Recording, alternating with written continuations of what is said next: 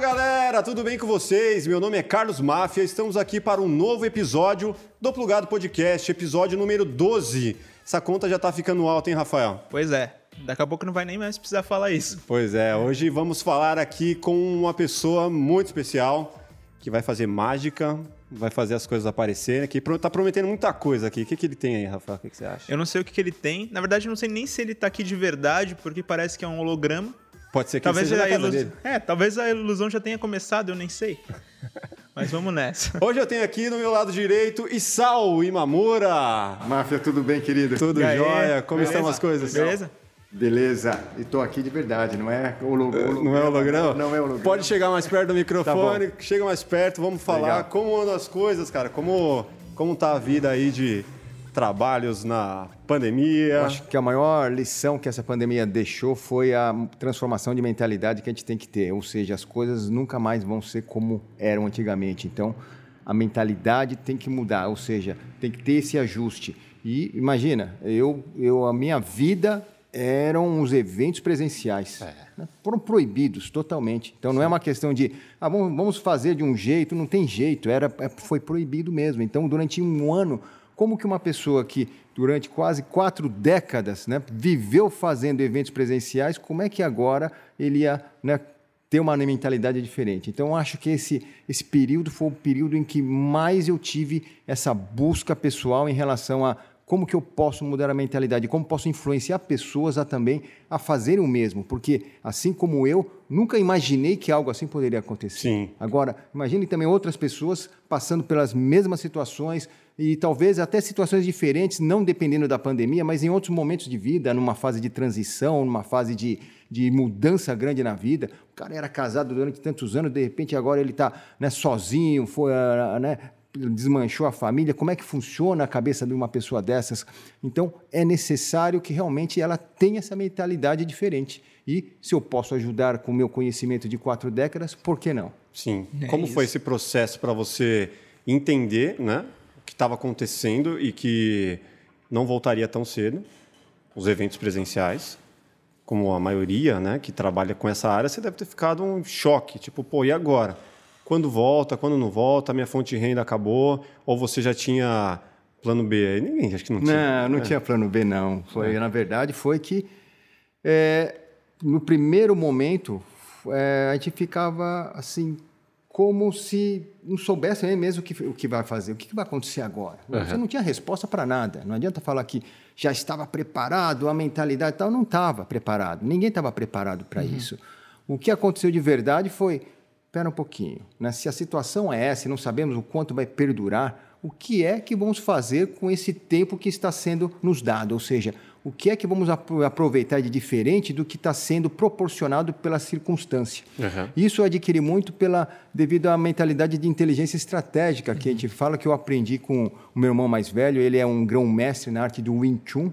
O Wing Chun é aquele estilo que ficou popularizado no mundo pelo grande mestre, aqueles filmes que né, aparecem, o Ip Man, né, que é um grande mestre que, lá da, da China, e que ele, ele começou a ensinar né, o Wing Chun para as pessoas. O que, que é isso? Eu não entendi direito. O Wing Chun é um estilo de arte marcial, né? Que foi é, uma, Tipo foi, Bruce Lee? Foi exato, foi popularizado pelo Bruce Lee, porque Aham. o Bruce Lee antes de desenvolver o Jeet Kune Do, que é o estilo pessoal dele, Aham. ele treinou exatamente o que o Wing Chun e o, né, o Ip Man era um mestre que ele tanto queria treinar para que ele pegasse essa base da, da, da arte marcial chinesa. É mais que uma arte marcial, uma filosofia. Perfeito. O que aconteceu foi que o meu irmão mais velho, né, o Léo Imamura, ele trouxe para o Brasil com essa com esse objetivo de não ser apenas uma arte marcial, mas uma arte marcial que desenvolvesse uma inteligência estratégica baseada no que na obra Arte da Guerra, né? Todo mundo fala na- nas empresas, olha, os executivos, né, os líderes, é bom que eles leiam Arte da Guerra. O grande problema é que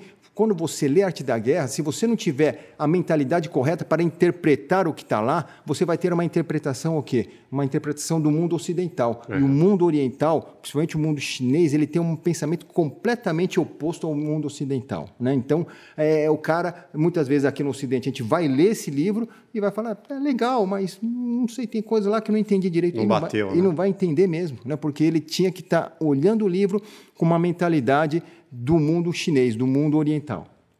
Nossa, que diferenças são essas, assim, de... Ah, por exemplo, é, na, um dos pensamentos estratégicos é o seguinte, que, por exemplo, é, você não força a pessoa a fazer as coisas né, na, na voz ou né, mesmo na motivação. Há situações, por exemplo, como é que você vai fazer um soldado covarde virar valente? É você criar uma condição onde ele não tem escapatória, ou seja, coloque um grupo de soldados, né?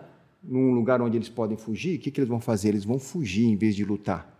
Agora, coloque-os perto de, uma, de um penhasco, onde não tem para onde ele correr. Se ele correr para lá, ele morre. Se ele correr para frente, é a única saída. Só que na frente tem um exército inimigo. Sim.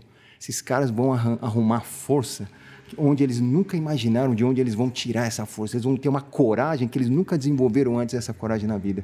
E no Arte da Guerra fala que o bom general é exatamente esse, que consegue enxergar essas oportunidades para gerar dentro da pessoa, dentro do soldado, o melhor que ele tem para colocar, né, para fazer funcionar aquilo que, que é a missão dele, que é o papel dele, né, desempenhar da melhor forma o papel dele. Ou seja, não é muitas vezes forçando o cara, falando palavras, não é isso, mas é criando condições para que, através das condições, o cara perceba. Cara, a única saída para fazer isso né, é, é atacando o inimigo. Não tem, não tem, diferente. Né? Que nem o mundo digital agora também. Quando tudo parou no presencial, por que, que o mundo digital explodiu? Porque não tinha outra opção. Uma das opções de mundo presencial estavam esgotadas. Agora, Pô, então vou, vou ser obrigado a entender esse mundo digital. Eu mesmo, eu nunca né, me, tinha paciência de, das redes sociais. Eu achava que aquilo era um, né, um, uma, uma, perda de uma, tempo. Uma perda de tempo, uma vaidade tremenda, cada um querendo mostrar que é melhor que o outro, ou cada um é mais, né? Um, um, cada um é melhor que o outro. Só que depois eu comecei a entender que ao mesmo tempo que eu criticava, porque realmente tem muita coisa que é porcaria, tem coisa que não, não, não é uma perda de tempo, não agrega nada, falou isso é uma perda de tempo tremenda. E eu também achava que o mundo digital era só isso. Uhum. Tanto que eu nem olhava, por exemplo, meu Instagram, essas redes sociais todas, não era nem eu que olhava, eu terceirizava tudo. Né? Eu uhum. falava que tinha uma agência que olhava para mim e eu nem manejava mesmo.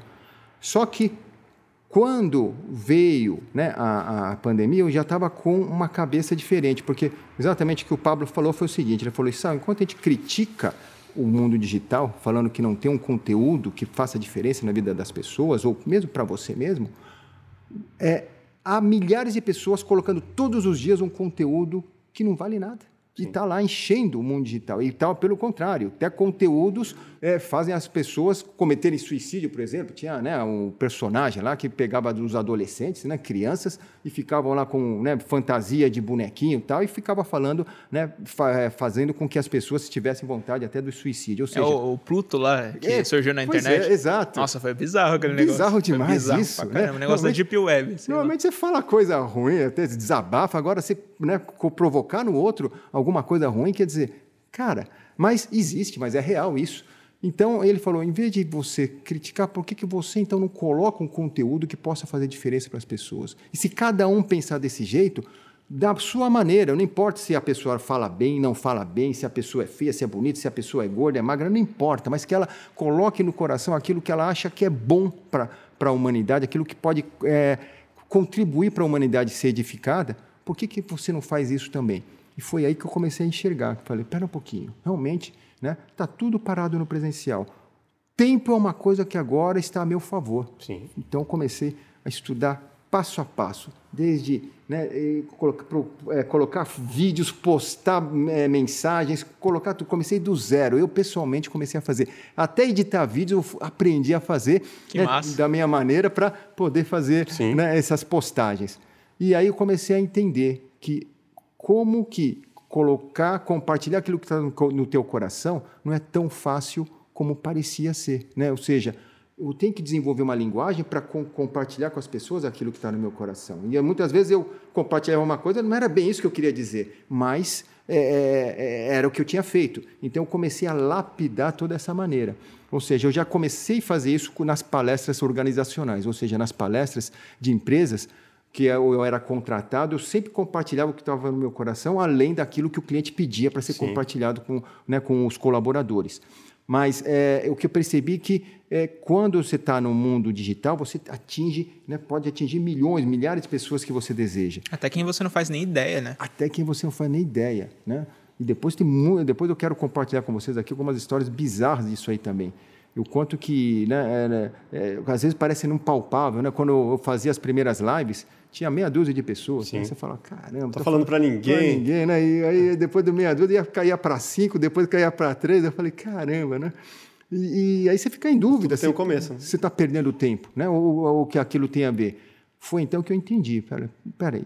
você está perdendo tempo se o que você está compartilhando né, não vai edificar nada. Agora, se você vai edificar, se você conseguir mudar o pensamento de uma só pessoa que ia cometer qualquer bobagem, fazer uma bobagem, graças ao que você falou, ele vai pensar de uma forma diferente, então você já cumpriu o teu papel. Sim. Então foi assim que eu comecei a, a não desistir, eu falei, não, vou fazer isso aí. E eu também entendi que é o seguinte, que não é o digital que é complexo, não é falar né, para uma câmera, para duas bolinhas que você está olhando que é o difícil. Mas o difícil é você abrir o coração para entender o quanto que isso é importante, não só para você, mas para que o outro ouça de você aquilo que você talvez já tenha passado de experiência e que possa né, fazer com que a pessoa dê um salto, dê uma ponte para um outro, para um próximo nível de vida, que ela não precisa sofrer como você já sofreu. Sim. E isso é Exato. é muito legal. Né? Eu acho que tem um outro medo aí também, que não só o de passar, mas assim, qual o feedback que eu vou ter? Né? Vou ter um feedback?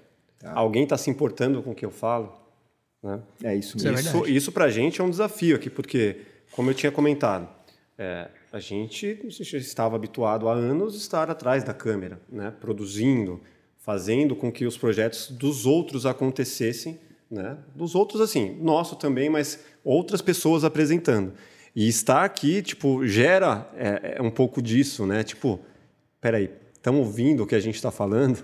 Está chegando onde a gente quer? É, o conteúdo que a gente está passando realmente está sendo relevante, a gente está trazendo histórias que as pessoas precisam ouvir. Então, assim, é, primeiro, o, o que eu acredito é que a gente tem que fazer com o coração. E independente se as pessoas estiverem absorvendo ou não, cara, estou passando o meu melhor, uma hora alguém vai apreciar, né? Então, é, esse é o nosso desafio aqui também. E, tipo... Você falou uma coisa muito legal, Máfia, porque é o seguinte, é, qual que era o nosso parâmetro normalmente no mundo capitalista? É os recursos, né? Você faz, opa, rendeu dinheiro, vamos fazer, vamos, esse é o caminho certo. Uhum. Né?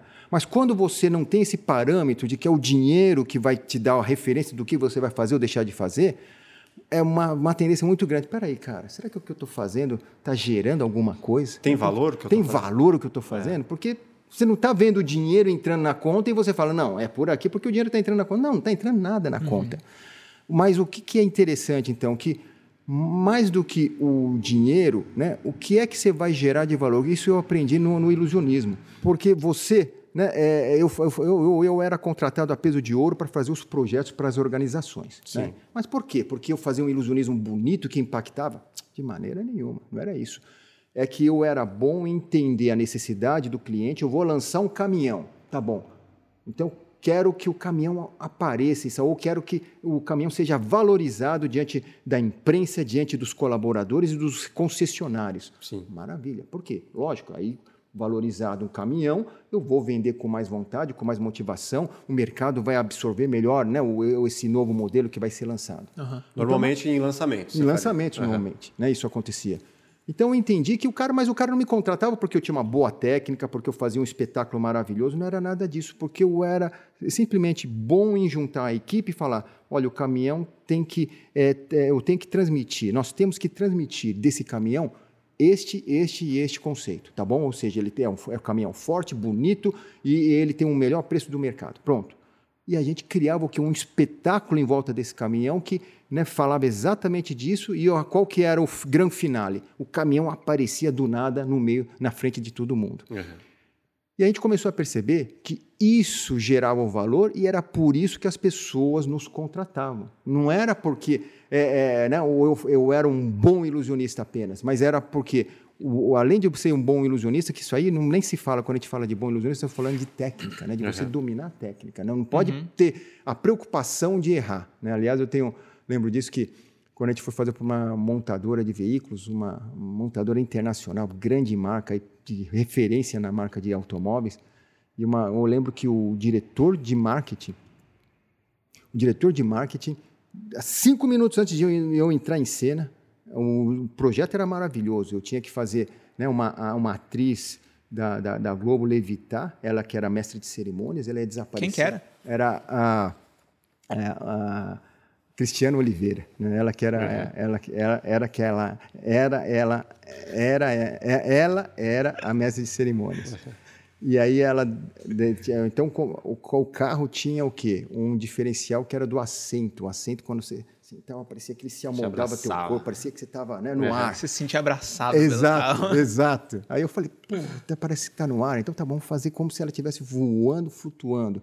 Aí ela desaparecia no ar e aparecia lá dentro do, do avião que ia descendo, de onde descia o carro, né? E o carro vinha trazendo ela de volta e o presidente da companhia estava lá dentro também, né? Então. Uhum. E, coisa... era corda puxando ela assim? É, era? Acho que é, não, é não, não era não, não era corda. Imagina, ela fica pendurada que nem a Cláudia Leite. Não, assim. Você viu isso da Cláudia, não, da Cláudia Leite? Foi terrível. Curiosamente, a, a, equipe dela nos procurou para a gente fazer esse efeito. Sério? Gente, só que a gente falou não dá tempo. Né? A gente quer entender primeiro o que é. Ah, não, não sei o quê. Eles não queriam ter muito tempo. E a gente falou, não, então não, não, não, não vai rolar. Se não, safaram dessa aí, né? É, falando, não vai rolar porque, cara, não se a, não, a protagonista não tem tempo para ensaiar. Que nem quando a gente fez com o Luan Santana, o Luan Santana tinha um problema também. Ele, ele, ele tinha que ter o tempo para ensaiar conosco. E dependia só dele a técnica. Uhum. E ele, cara, não tinha tempo, o cara tinha que treinar o canto e tal. Aí eu falei, Luan, seguinte, se a gente não fizer isso, não vai rolar. E ele falou, cara, então tá bom, vou falar com o empresário, vou dedicar aqui uma hora, posso ficar com você? Eu falei, uma hora dá. Né? E ele ficou uma hora comigo, olha, malhou, mas no, na hora da apresentação foi perfeito, assim, foi, cara, cara, o cara é bom, o cara é bom. E foi impactante. Agora da Cláudia Leite aconteceu esse, né, esse problema daqui. Só via as perninhas lá. Cara, ah! então, e, ó, e o Luiz Unidos tem isso. É, é muito uma profissão muito ingrata. Ou seja, cara, o cara te contrata para você fazer o quê? Né? A cereja do bolo. É. Né? Cara, não para você estragar o bolo. É. Né? O tá bolo, tudo ali, o né? bolo ele já Só tem. depende de você. É, agora você coloca uma cereja podre lá, cara, acabou com o bolo. Né? E esse é o problema do ilusionismo. Às vezes o cara quer, né? não, não, ah, o cara quer economizar. Vamos lá, vamos, eu, quero, eu quero economizar, vou contratar aí uma coisa barata. E tá bom. O que acontece? Ele vai contratar lá a atração, cara, atra, atra, né, prejudica todo o lançamento. É que nem esse diretor de marketing estava preocupado. Ele falou, Sal, o meu emprego está nas suas mãos, ele falou, né? Eu pensei que ele estava brincando, mas aí quando eu olhei no, no, olho, no olho, porque eu estava de costas preparando cinco minutos para entrar em cena, então eu estava lá, né, orando, preparando para entrar. E aí ele falou assim, Sal, ó, bateu no meu ombro, você sabe que o meu emprego está na tua mão, né? Eu comecei a dar tipo, risada. Jogou a pressão. Só que quando eu olhei para ele, ele não estava dando risada nenhuma, ele estava muito tenso. E eu falei, o que eu falei? Ele falou, ó, a imprensa toda do Brasil está lá para ver esse carro aparecer, né? Aí eu falei, tá bom. E eu estava com a cortina fechada, então eu falei, fica tranquilo, né? A gente fez todos os treinamentos necessários, a coisa vai acontecer. Quando a cortina abriu, cara, eu nunca vi tanto jornalista na minha vida. É tanto flash assim, mas era um. Era um mar. Estava tipo... um mar, um mar de tudo com flash tirando, foto. E aí eu entendi o que é a preocupação dele. Porque se eu cometesse um erro, né, o que, que ia manchar não era mágica, ia manchar uma marca tal é. de automóvel, lançou o mais novo modelo, com, né, com uma apresentação de mágica que deu errado, por exemplo. Cara, acabou com. Né, o foco, o carro ficou de lado, o foco vai ser o quê? A que a marca montadora contratou uma atração que foi é. um fiasco. Né? Botou você na fogueira ali, né? Colocou na fogueira total. Mas, cara, foi excelente a apresentação, arrebentou. E ah, ficou... Se deu certo, pode falar qual, qual que era o carro. É? pode? Pode, de boa? Posso falar. É, é a Mercedes-Benz. Né? Ah, é, eu já, tá, eu já nem perguntei que você vai falar, deu tudo errado. Não, não, Mercedes-Benz. Deu, ah, foi, deu certo. Não, foi, foi, foi. Aliás, esse que é um grande, né, um grande diferencial nosso aqui no mercado brasileiro. Eu era um cara extremamente exigente. Um cara assim que, cara, para mim nada podia dar errado. E a coisa nunca deu errado. Se você olhar na internet, não tem nada meu que. Ah, o Issal cometeu um erro aqui, pisou na bola lá. Não tem nada. Mas você já sofreu um acidente também, né? Sofri um acidente que foi durante o ensaio que eu caí de uma caixa e quebrei duas costelas que perfuraram meu pulmão. Cara, isso aí foi quando também caiu a ficha para mim. O que acontecia nessa época? nessa época, uma época que eu estava já desgostoso com aquilo que eu estava fazendo. Por exemplo, imagina você está acordando todo dia, você tem aquele, né, aquela motivação, aquela alegria, aquela magia na, no coração de, cara, eu vou fazer isso. Cara, tantos pepinos, imagina. Então, no Brasil, o país mais improvável de você desenvolver ilusionismo. Uhum. Cara, aqui não tem a cultura do ilusionismo. Vai para os Estados Unidos, você faz uma moeda desaparecer, o cara aplaude você. Aqui você faz uma moeda desaparecer, o cara fala, tá, tá na manga aí, né? Tá na manga. É, é assim eu vou pegar, eu vou pegar. É, vou pegar. Pô, você está me falando de bobo? Meu? É assim que funciona. E o que aconteceu? é, é, eu, eu, eu, né, é, eu, percebi que eu estava aqui num país que não era próprio. Eu mesmo também não era um cara. Eu sou o cara mais improvável. Eu era tímido, gordinho, né, japonês. Cara, o pessoal fazia bullying comigo na escola, falava: Ô japonês, vai para o Japão, né? E eu tinha então complexo de inferioridade, me achava que era um cara que não pertencia aqui ao país, falava até para minha mãe: caramba, eu sou japonês, sou brasileiro. Pô, ela falou: você é brasileiro, caramba, você nasceu aqui. Eu falei: então por que me chama de japonês? É porque você tem a cara de quem nasceu lá no Japão. Né? É normal, você está num país predominantemente ocidental, pô, né? Eu falei, é, é para ela, que era adulta, agora para criança, vai explicar isso para criança. a sua mãe é japonesa mesmo? Minha mãe não, é brasileira, nasceu Mas... aqui no, no é. Brasil também. Né? Meus avós eram japoneses, né? Igual minha esposa. Minha esposa também. É. Família de orientais. Ah, tá. Ah, é? Legal. E aí a gente. Eu sou da terceira geração. E eu fiquei com isso muito tempo encucado. Né? Por isso que eu tinha complexo de inferioridade, baixa autoestima. Eu chegava no lugar, não queria falar com ninguém, ficava no meu canto lá. Eu era bom de desenho. Pode ver, tudo que era atividade coletiva, esportes coletivos, eu era péssimo e não gostava, eu fugia. Agora, tudo que era individual era onde eu queria me desenvolver, né? porque eu acho que eu tinha é, era uma forma de eu mostrar quem que eu era, né, para eu ser aceito por outras pessoas. Na minha cabeça era isso que passava. Uhum. Então, é, na minha vida, é, essa, essa, parte foi muito difícil de eu estar desenvolvendo. Então, aqui no Brasil, que é o país mais improvável, como é que a gente vai desenvolver esse, o ilusionismo aqui? Uhum. Né? Como é que a gente ia fazer? E foi então que eu, eu entendi que se eu não pegasse o ilusionismo de uma forma em que eu tivesse essa vontade né, fora do normal, até mesmo, cara, é uma coisa de obsessão. Você tem que ser obcecado, de acordar e falar, cara, eu vou colocar isso aqui lá no programa de televisão. Ninguém nunca convidou. Aquela coisa que eu falei. Nunca ninguém me convidou para ir no programa de televisão no começo. Nunca. Nunca. Não era uma coisa assim que, oh, chama lá um ilusionista, ou convida. Até as empresas, nunca as empresas chegaram, ó, oh, eu estou querendo lançar alguma coisa, vamos chamar alguma coisa com ilusionismo. Você nunca. que foi bater na porta delas. E eu que bati na porta delas. Depois de um tempo fazendo isso muito tempo, aí fala, ô, oh, ilusionismo é legal. E aí Sim. as pessoas começam Sim. a enxergar ilusionismo como uma opção de você usar para um lançamento de produto, como uma atração na televisão, mas antes disso eu era o primeiro, não tinha referência de nada. E se né? o cara que está lá em casa ele quer muito chegar nesses lugares, de bater na porta dessas pessoas, e ele não sabe como fazer isso, o que, que você diria para essa pessoa?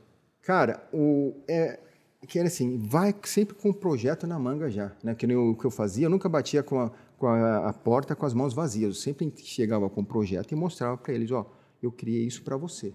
Né? Essa que é a maior, acho que é a maior ideia é você mostrar que você quer fazer e você está preparado para fazer. Agora, uma coisa que eu falo, né? não blefa, né? é muito perigoso blefar. Eu vejo que, por exemplo, né? vamos fazer uma mágica, por exemplo, isso aqui, né? o pessoal fala, ah, depende de sorte, né? a, a vida, né? depende de sorte. Por isso tem um dado que joga para cima, né? e eu falo, não depende de sorte, mas depende do quê? Depende daquilo que você semeia, né? qual semente que você coloca no coração das pessoas que estão na tua frente. Em outras palavras, é, é tudo na vida, né? eu uso hoje a mágica para me comunicar, tá? Então, né? tudo na vida não tem a ver com o que você, é, né? que você, ah, vou ter sorte. Né? Se eu tiver sorte, você teve sorte na vida. Não, não é sorte na vida, é aquela coisa. Tive sorte, sim, conforme eu batia na porta, os caras falavam, oh, interessante isso aí, né? Essa que é a sorte. Você chegava com uma ideia fundamentada já. com uma não... ideia fundamentada. Uhum. Né? Eu ficava meses estudando aquele projeto na teoria para ver se a coisa ia dar certo. Uhum. E para chegar lá e falar, ó, oh, isso aqui que eu faço, eu garanto que vai acontecer. Né? E quais são as suas inspirações, assim, ou eram as suas inspirações para... Porque, assim, difícil, né, criar algo do zero você vai referência gringa? Como, como você, como é o seu processo de criação? Ó, o processo de criação foi o seguinte. Bom, primeira coisa que eu aprendi foi o princípio da mágica, né? Qual que é o princípio da mágica? Se está aqui. princípio da mágica é esse aqui. Ó. Isso aqui eu aprendi quando eu tinha 11 anos de idade. Eu aprendi a primeira mágica. Pode dizer que essa foi a primeira, a sua? É, a, a primeira mágica foi mágicas desse jeito, assim, de caixa. Uhum. Né? Por que que acontece? Isso aqui foi uma estratégia dos meus pais.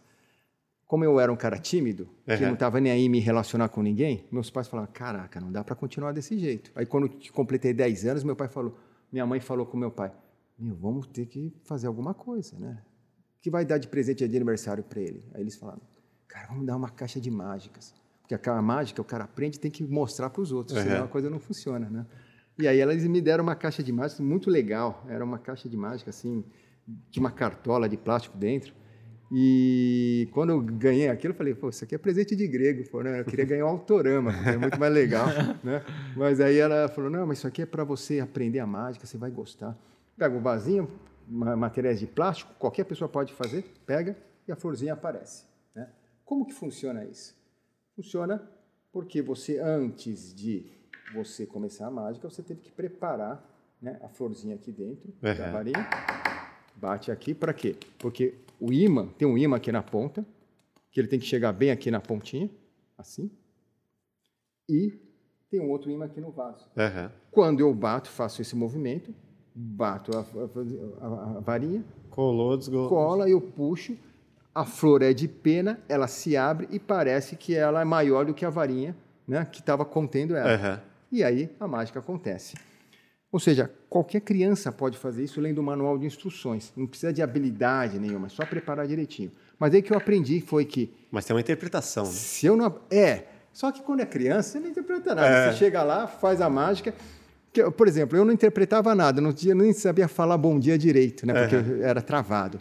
Quando eu fazia para minha tia, só o gesto, minha tia dava risada. Minha tia era carrancuda, brava demais. Na japonesa, ela, mas ela olhava aquilo e dava risada e começava a aplaudir. Eu falei, caramba, né? Olha, chamei é, atenção. Isso aqui é poderoso, é. cara. Aí, deixa eu então, por exemplo, essa, essa, essa mágica da moeda, né? Que você pega aqui, faz assim, some e aparece na orelha, por exemplo. Tá. É muito, muito simples, que você precisa só apertar a moeda aqui, desse jeito, e a moeda aparece que sumiu.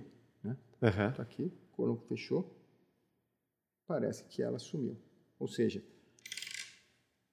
precisa ter um texto bem feito, né? Só tem uma habilidade era ali. Melhor, era melhor se tivesse um texto, mas cara, criança, cara, ele mostra e acabou. Uhum. Né? E quando ele mostrava, a pessoa ainda dava risada e aplaudia, você achava que era o máximo. E o que acontece foi que conforme eu fui aprendendo todas as mágicas, chegou uma hora que, cara, cansou, né? Eu falei, meu, faço as mágicas, vou lá apresentar. Às vezes a mágica dá errada, tu não tira sarro da tua cara, né? Às vezes dá certo também. Uhum. Eu falei, mas por que, que eu vou me expor desse jeito, né? Quando eu era criança eu pensei. Eu falei, vou ficar no meu canto aqui desenhando, não quero saber de mágica mais não. E aí eu, eu parei com a mágica, depois que eu aprendi todas as mágicas da caixa. Isso com 10 anos? 10 anos de idade, uhum. né? Só que, curiosamente, o que aconteceu?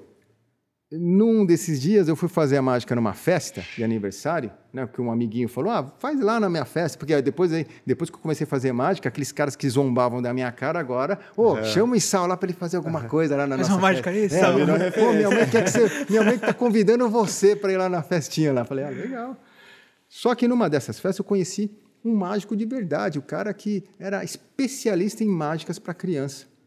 E olha a ironia da história ele ia parar com a mágica, porque, mas isso fiquei sabendo depois, porque não dava para sobreviver, né, pagar as contas com a mágica. Ou, em outras palavras, é, naquela época, o mágico tinha que ter duas profissões. Uma Sim. profissão né, que era o sustento e a mágica era apenas um reforço orçamentário para o final do mês. Então, o cara fazia dois shows no fim de semana, sábado e domingo, pronto. É um cachê que ele ganhava e que aquilo somava no final do mês. Era um, um, né, um, uma, um orçamento a mais na conta dele. Mas o que aconteceu foi que ele trabalhava para uma empresa, para um laboratório farmacêutico, né, que é uma de grande marca aí, e ela falou assim: olha, a gente não vai aceitar que você faça mágica no fim de semana. Ou você trabalha como representante nosso, né, exclusivamente, ou então é, você trabalha com mágica, mas a gente não quer que você faça as duas. A gente acha que é incompatível você ser um animador de festa no fim de semana e ser um representante de uma marca muito grande aqui no Brasil durante a semana. Uhum. E aí ele optou, lógico, né? É, vou, vou, ficar sendo o, o, representante comercial e deixar de fazer a mágica no fim de, no fim de semana. E aí o que aconteceu foi que ele falou exatamente isso. Ele falou, ele, mas ele pensou uma maneira de como que ele podia continuar tendo contato com a mágica que ele tanto amava, né?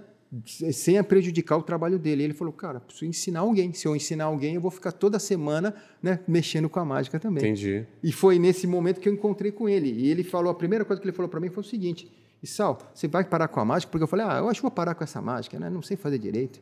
Aí ele falou, mas eu posso te ensinar. Ele falou, eu falei, ensinar como? Né? Eu sei tudo já, eu falei, né? tem a caixa lá de mágica, eu sei tudo. Ele falou, não, você não sabe mágicas como essa. E ele fez exatamente isso. Pegava uma carta, colocava na mão, fazia isso e depois aparecia aqui. Eu falei, como que é? Ele colocava a carta aqui, fazia isso e depois aparecia na orelha. Eu falei, caraca, como que você faz isso? Né? E aí eu falei para ele, ah, cara, na boa, não vou aprender isso nunca. Sou um moleque de 11 anos aí, sei fazer essas mágicas com a varinha. Assim, quando não der errado, eu consigo fazer. E aí ele falou, não, mas Issal, o problema não é que é isso aí. Ele falou, eu nunca esqueci isso na minha vida. Ele falou o seguinte, Sal, não é a mágica que é difícil e não é você que tem alguma dificuldade de aprender ou você é atrapalhado. Não é nada disso. Ele falou, é você que não está com o coração aberto o suficiente para aprender o que é novo. Eu falei, caraca, como assim? Então sou eu que não quero? Ele falou, exatamente, é você que não quer. Você está disponível a aprender um novo? Eu falei, cara, eu quero sim. Então você vai aprender. Ele falou, com certeza, pode demorar um pouco mais, um pouco menos, mas com certeza eu garanto para você que você vai aprender. Eu falei, então tá bom. E a partir desse momento eu coloquei na minha cabeça que não existe aquilo que é difícil para eu aprender, ou, ou, porque a minha mentalidade não alcança, ou porque aquilo é muito difícil. Não, o que existe é uma meu coração que não está aberto o suficiente para falar, não, eu vou aprender esse negócio, mas nem que for a última coisa da minha vida. Né? Sim. E aí a coisa. Desbloquear, né? Desbloquear. Uhum. E aí eu fui, aprendi, e eu vou ensinar para todo mundo em casa. Está aqui, ó. Como é que funciona isso? Você coloca a carta aqui, né? E aí você coloca a mão aqui. Por quê? Porque, na verdade, eu coloco a mão aqui para esconder esse movimento. É isso que você vai fazer. Tá? A carta fica presa aqui. Ó. Né? Então, tudo. O que os olhos não enxergam parece que não existe. Então, ele faz um, dois, coloca a mão aqui na frente. E o que, que eu faço? Eu finjo que eu pego a carta aqui nessa mão. É, Acompanha eu... com o olhar é, também? Pode acompanhar com o olhar também, porque isso é o que eu chamo de misdirection. Né? Eu chamo é. o foco para algo que, onde eu não quero que a pessoa tenha o foco. Qual o foco? Eu não quero que a pessoa olhe para essa mão, porque a carta está aqui atrás. Então eu quero, eu quero que ela olhe para essa mão. E o que, que eu faço? Olho para cá. Quando eu viro a mão, opa, surpresa, não está aqui. E a pessoa fica pensando, onde é que está? E quando, enquanto ela está pensando onde está, eu já coloco a mão aqui atrás, fecho a mão e trago a carta para frente Uhum. e aparece e surpreendo ela. Né? Você então, tem que ficar treinando o movimento várias vezes, incessantemente, até funcionar. Até ficar orgânico. Estilo Karate Kid, né? Pega o casaco, pendura o casaco. Tira o casaco, pendura o casaco. É isso mesmo, né? Isso tem que, e isso que é o truque da mágica. E aí comecei a é entender. É repetição. Repetição. E aí comecei a enxergar hoje, né? Repetição. O que, que dá nada mais do que repetição? Repetição é você tentar várias vezes. É. E aí eu falo o seguinte, né? agora uma coisa mais filosófica. O que é o impossível, na verdade? Né? O impossível é aquilo que você já colocou na tua cabeça que é impossível, então você nem tenta. Agora, o que eu quero falar para todo mundo que está ouvindo é: será que o impossível não é uma grande ilusão? Como assim, Sal? O impossível é uma ilusão que, quando você acredita que ele existe de verdade, você não tenta. Mas aquele que não acredita que o impossível é de verdade, ele vai tentar, de alguma forma, confrontar o impossível. Ele vai tentando, vai tentando. E uma coisa eu percebi, que conforme eu vou tentando aquilo que parece que é difícil, que é impossível, aquilo vai se tornando mais possível. Sim. Em outras palavras, né? quantas coisas na vida a gente deixa de tentar porque a gente acredita que isso aqui não vai, vai ser mais possível. Então, meu papel hoje é exatamente o que? Usar essas lições que eu aprendi na minha vida, né? muitas vezes por 20, 20 anos seguidos, aí tomando na cabeça, é compartilhar isso de que Cara, eu quero que a humanidade tente fazer as coisas. Eu quero, ah, o foguete, é impossível que o foguete sobe e depois ele tenha o controle de descer. Né? Pô, a gente vê, ano passado era só subir e depois Sim. caía de qualquer jeito. Hoje não, você vê né, aquele filme de ficção científica que o bichinho sobe e depois desce, está perfeito. É isso que acontece hoje no SpaceX. Ou seja, quantas coisas na vida a gente acaba acreditando que é impossível. Né? Seja, eu vejo muito em relação, relação humana. Ah, isso aí não vou nem falar com o cara lá, porque o cara é, cara é durão lá, o cara não vai nem dar bola. Cara, se a gente acreditar que o cara é durão, não vai dar bola, o cara não vai ter nunca chance de mudar, né? porque ele já vai ser estigmatizado com isso. Então, que você seja o cara que pelo menos dê a chance para o cara mudar, nem que o cara não mude, Sim. mas que você chegue e não fica né, julgando o cara que o cara é desse jeito e vai morrer desse jeito. Ou seja, a gente não morre do mesmo jeito, a gente tem chance de mudar. Essa que é a diferença. Né? A gente tem a oportunidade de estar tá mudando a mentalidade e sendo uma pessoa diferente daquela que nós éramos há alguns anos atrás. E é essa que é a minha missão hoje. Como que eu posso, através da mágica, né, fazer com que as pessoas possam mudar essa mentalidade? E eu vou questionar uma coisa também. Olha só, você agora sabe como fazer a mágica. Tá? Sabe, né? Você sabe como é que funciona, sabe que a carta é só fazer isso. Mas quer saber? Poucos vão fazer essa mágica. Por quê? Porque é o seguinte, não é questão de você saber como faz, não é questão de você ter assim, recursos para fazer. Você tem recursos, você tem habilidades, você tem mão, você tem a, a, pega uma carta qualquer, um cartão de visita. Mas por que, que não vai fazer? Porque muitas vezes você não está disposto para fazer. Sim. E essa é a dificuldade. Então eu vejo que as grandes travas da humanidade não é porque elas não conseguem, elas não têm recursos, mas as pessoas não querem destravar, elas querem ficar na zona de conforto. O que é a zona de conforto? Ah, cara, eu sempre fiz desse jeito, vou fazer desse jeito até o final. Sim. Né? Cara, só que isso é uma coisa que. Então é você que está negando de fazer as mudanças acontecerem. Não é porque é difícil, não é porque você não nasceu para isso. Não, todos nós. Por isso que eu falo que a gente está dentro de um grande espetáculo. Né? Um grande espetáculo onde a gente faz parte de um grande elenco. A pergunta é: se cada um sabe qual que é o seu papel dentro desse espetáculo e se a pessoa está disposta a executar esse papel com uma grande, né, é, com uma grande convicção, ou seja, que nem eu, quando estou fazendo papel, se eu sou um mágico, cara, eu sou o primeiro a acreditar que aquilo que eu estou fazendo é mágica de verdade. Pelo menos é o meu papel acreditar Sim. isso.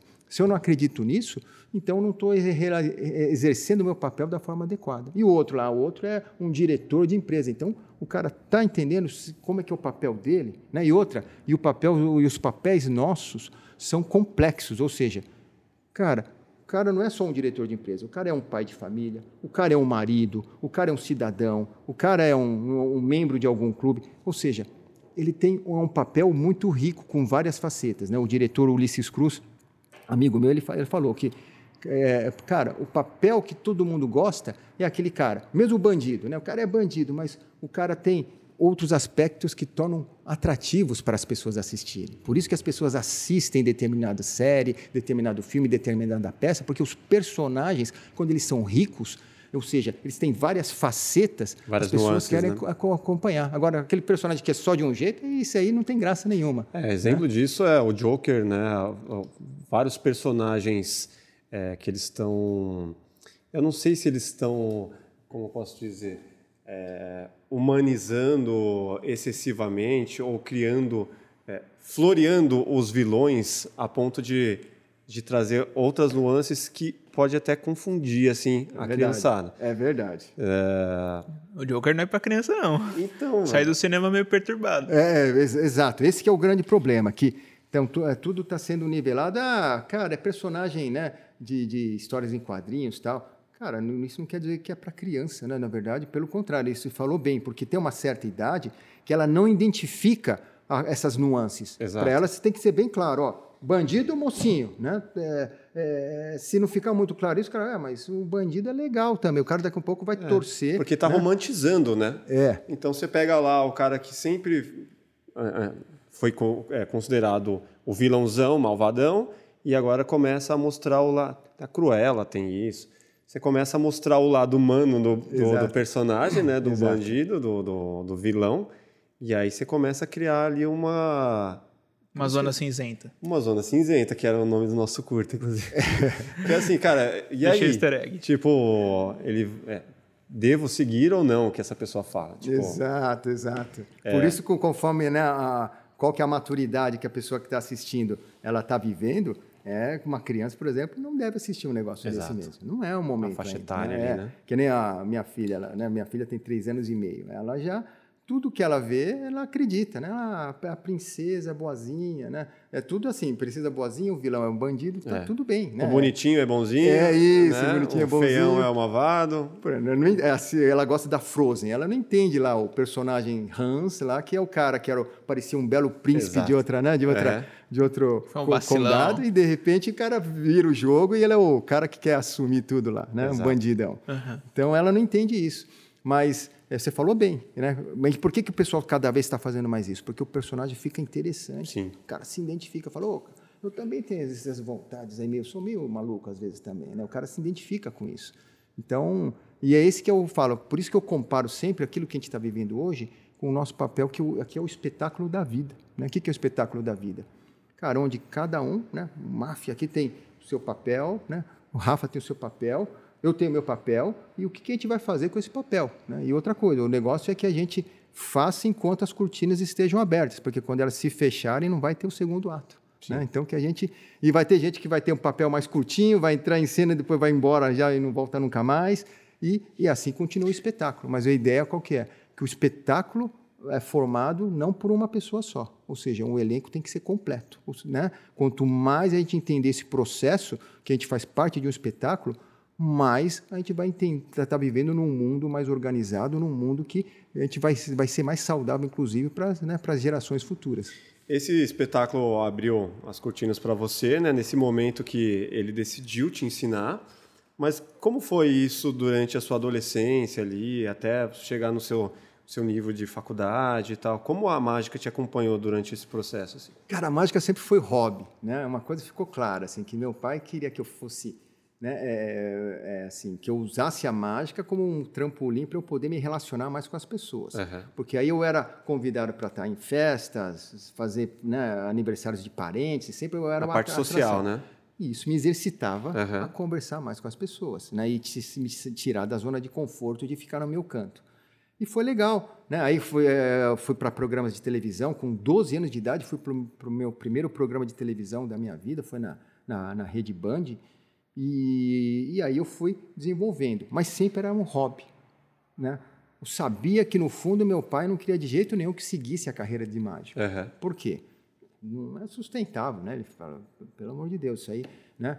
Tal- Talvez jogador de futebol tinha mais chance, né? Ator de novela, né? Naquela época, mas, cara, é mágico, nenhuma chance. Né? Qual que era a referência brasileira de, nesse universo? Não tinha. Não tinha, né? Esse que era o problema. Ele falou, né? O teu próprio professor não trabalha mais com mágica. Essa que era a referência. E as pessoas que trabalhavam com mágica, a gente percebia, eram realmente pessoas que ou tinham uma atividade a mais, ou realmente não era um, né, uma, uma, uma, uma pessoa que conseguia ter um, um sustento adequado. Não era fácil. E a referência internacional tinha? Tinha, aí tinha muitas, né? Um deles é o David Copperfield. Ah, né? já tinha, né? Pô, ele já estava na televisão, já, o, né? O SBT já comprava os enlatados lá e já aparecia ele. E era, essa era a minha referência. Por isso que a minha ideia não era fazer mágicas pequenas, mas eram mágicas grandes. Eu olhava Sim. aquilo e falava, caramba, é isso que eu quero fazer. Apareceu um carro, nossa, subiu um elefante, nossa, a mulher levitou. Era isso que eu sonhava fazer É Pensamento grandioso, né? grandioso, Megalomaníaco. né? Não quer dizer, não fazia nem ideia como, mas e foi assim até entrar na faculdade de direito. Quando entrei na faculdade de direito, que era o sonho de meus pais, né? Eu estudei na, na turma lá que era que eu, eu- eu cruzava lá com o Dias Toffoli, né? O Alexandre de Moraes era da minha turma, né? O pessoal hoje Ah, é? é Só os ministros. Só- e, e- e- e aí eu percebi também o seguinte, que para você fazer né, uma coisa por longo tempo, você tem que amar aquilo que faz, né? ter paixão pelo menos. Né? Cara, eu não amava direito, não adianta, não, não, Você não, não concluiu? tinha paixão. Concluí, concluí, né? eu lembro que eu concluí, mas eu ficava assistindo aula de direito pensando em como trazer um espetáculo para o Brasil. Então, Eu Aham. não estava lá. Né? E eu falei, cara, isso não dá para você fez cinco, an- cinco ou quatro? Cinco anos. Cinco anos para Cinco anos, né? Fiz direitinho lá tudo. E quando peguei o diploma, realizar o sonho dos seus pais. eu falei, pai, tá aqui o diploma. Ele falou, oba, você vai prestar concurso? Porque ele, né, é legal, ele queria que eu fosse juiz de direito, né? Se não Uhum. fosse... Eu falei, não, pai, eu tô pensando em ir para Las Vegas, né? Ele falou, caramba, né? Como assim? Ele falou, e você vai, dos cinco anos, numa faculdade de Direito aí que né, se formaram aí hoje 13 presidentes da República e agora você está querendo simplesmente jogar tudo fora e fazer ser mágico, cara, né? Falei, pai, eu vou tentar. Eu falei, se não der certo, eu prometo que eu volto, presto concurso e vamos embora, né? Vou para o direito. Ele falou, tá bom. Eu lembro que ele veio falar comigo durante várias madrugadas aí, mas até eu falei para ele, vou tentar, pai, é o que está no meu coração, vou tentar. Isso com uns 25, mais ou menos? Aí eu tava já, não, eu tava com 20, estava com, é, 25 anos, é, 20, é 25 anos. 25 anos foi quando, em 93 foi quando eu, é, em 90 foi quando eu me formei, aí fiquei 91, 92 nessa busca, em 93 foi quando as coisas começaram a virar que aconteceu foi que é, eu fui para Las Vegas em 92 para ver como é que funcionava lá o espetáculo. Cara, lá eu vi o maior espetáculo de ilusionismo do mundo. O espetáculo era o espetáculo do Siegfried Roy. Eram dois mágicos que atuavam, eles trabalhavam com tigres brancos, né? uns, monstros Os brancos. Albinos. Assim, albinos. Nossa, maravilhoso. E, inclusive, esses caras morreram já hoje, né? Um, deles foi o primeiro Comido a pelo tigre. Foi, foi. Sério, sério o isso? O tigre mordeu ele no pescoço. Puta, é sério mesmo? Sério mesmo. Cara, o tigre que já estava sete anos com ele, o que aconteceu? Do nada, é, é, pulou no pescoço dele e puxou para fora do palco, né? Se rebelou. Mas no meio da apresentação. Então, aí os caras falaram que o seguinte, que aí eles estudaram o vídeo, não foi que ele do nada pulou em cima dele foi que o, o, o artista ele perdeu o equilíbrio e quase caiu no chão. E nessa de cair no chão, o, o tigre pegou como se fosse o filhotinho que está lá, né? Uhum. E, começou a puxar para proteger, para colocar num lugar ambiente seguro, que eram os bastidores. Só que, cara, aquela mordida do tigre no pescoço aqui, né, deixou o cara totalmente é, né, com problemas depois motores aí. Será que o tigre era bem tratado? Totalmente. É. Lá, lá, o tigre, cara, é, vida de rei. É melhor que é. a, maioria daqui. O pessoal é realmente, é. eles tratam muito bem lá. Só que aquela coisa, não é animal selvagem, é, cara, não é um doméstico, né? Então Você nunca fez isso não, né? Não, não, Por isso que eu, com animais eu nem trabalho mais, né? O máximo que eu cheguei foi com coelho. Né? E não ah, tava, tá fácil. É muito fácil, né? nunca, mas nunca mais trabalhei Coloca também. um crocodilo no palco aí. não, não coloco. E aí foi que o espetáculo de ilusionismo era o melhor, assim, o maior de todos. Cara, um elenco aí de quase 100 pessoas no elenco. Cara, era um, aquilo que a gente vê no carnaval, né, no Brasil, você te via aqui no palco. Era maravilhoso, cara. Tinha, entrava um dragão mecânico que pegava os caras. Cara, era fascinante. Os tigres passavam aqui do teu, do, do teu lado, assim, né? Hoje, hoje, por causa desse acidente, você vai para Las Vegas, os tigres são todos com um cabo de aço gigante eh, né, amarrado no teto, para uhum. ele não ter perigo de avançar na plateia. Mas naquela época, eu mesmo pensei, falei, caramba, se esse bicho né, dá uma de louca aí, ele pula em cima da gente e mata todo mundo. Já era. Já era. Mas na época, enquanto não tinha acontecido, isso não passava na cabeça de ninguém. Resultado, quando eu voltei para o Brasil, voltei com duas ideias. Cara, um show maravilhoso. Caramba, até que ponto o homem pode chegar de evolução no espetáculo mas eu falei, cara, meu sonho é o mais furado do mundo. Como que eu vou, né? Um show, aquele show ela custou pelo menos 10 milhões de dólares para montagem. Como é que eu vou montar um pedaço que seja desse show aqui? Nunca. Falei, estou viajando. Falei, cara, eu vou desistir. Estava num momento em que eu estava quase voltando para o direito, né? Até que é, deu um estalo em mim. Eu tinha, acho que, acho que 200 reais no bolso. E eu falei, cara, vou usar esses 200 reais porque eu quero construir um aparelho de levitação. O que é aparelho de levitação? É um equipamento que você constrói com ferro, onde a pessoa fica deitada e parece que ela está no ar. Uhum. Né? Cara, eu não sei por que eu fiz isso. Só, só um ferro? É, é, um, é um ferro, uma, um mecanismo que é um ferro que fica lá, a pessoa fica no ar, né? Parece que só que quem está olhando não vê esse ferro, porque ele fica oculto. Então você. Ué, mas como oculta o ferro? É, pois é, mas esse que é a beleza É tipo uma chapa assim de alumínio que a pessoa deita e quando a pessoa olha por esse ele ângulo. Não, ele não enxerga, exato. Conforme o ângulo que está, a pessoa não enxerga a coisa. Né? É que nem. Nossa, é muito fácil. É que nem esse, esse da carta aqui, que, pô, cara, a carta está o tempo todo aqui, mas ela não enxerga. Se você pegar a carta aqui na horizontal, como você fez com a moeda? É, a moeda também, a moeda, a moeda é a mesma coisa. Aqui ela enxerga. Se eu faço isso, não enxerga. Né? É o mesmo princípio. É o mesmo princípio.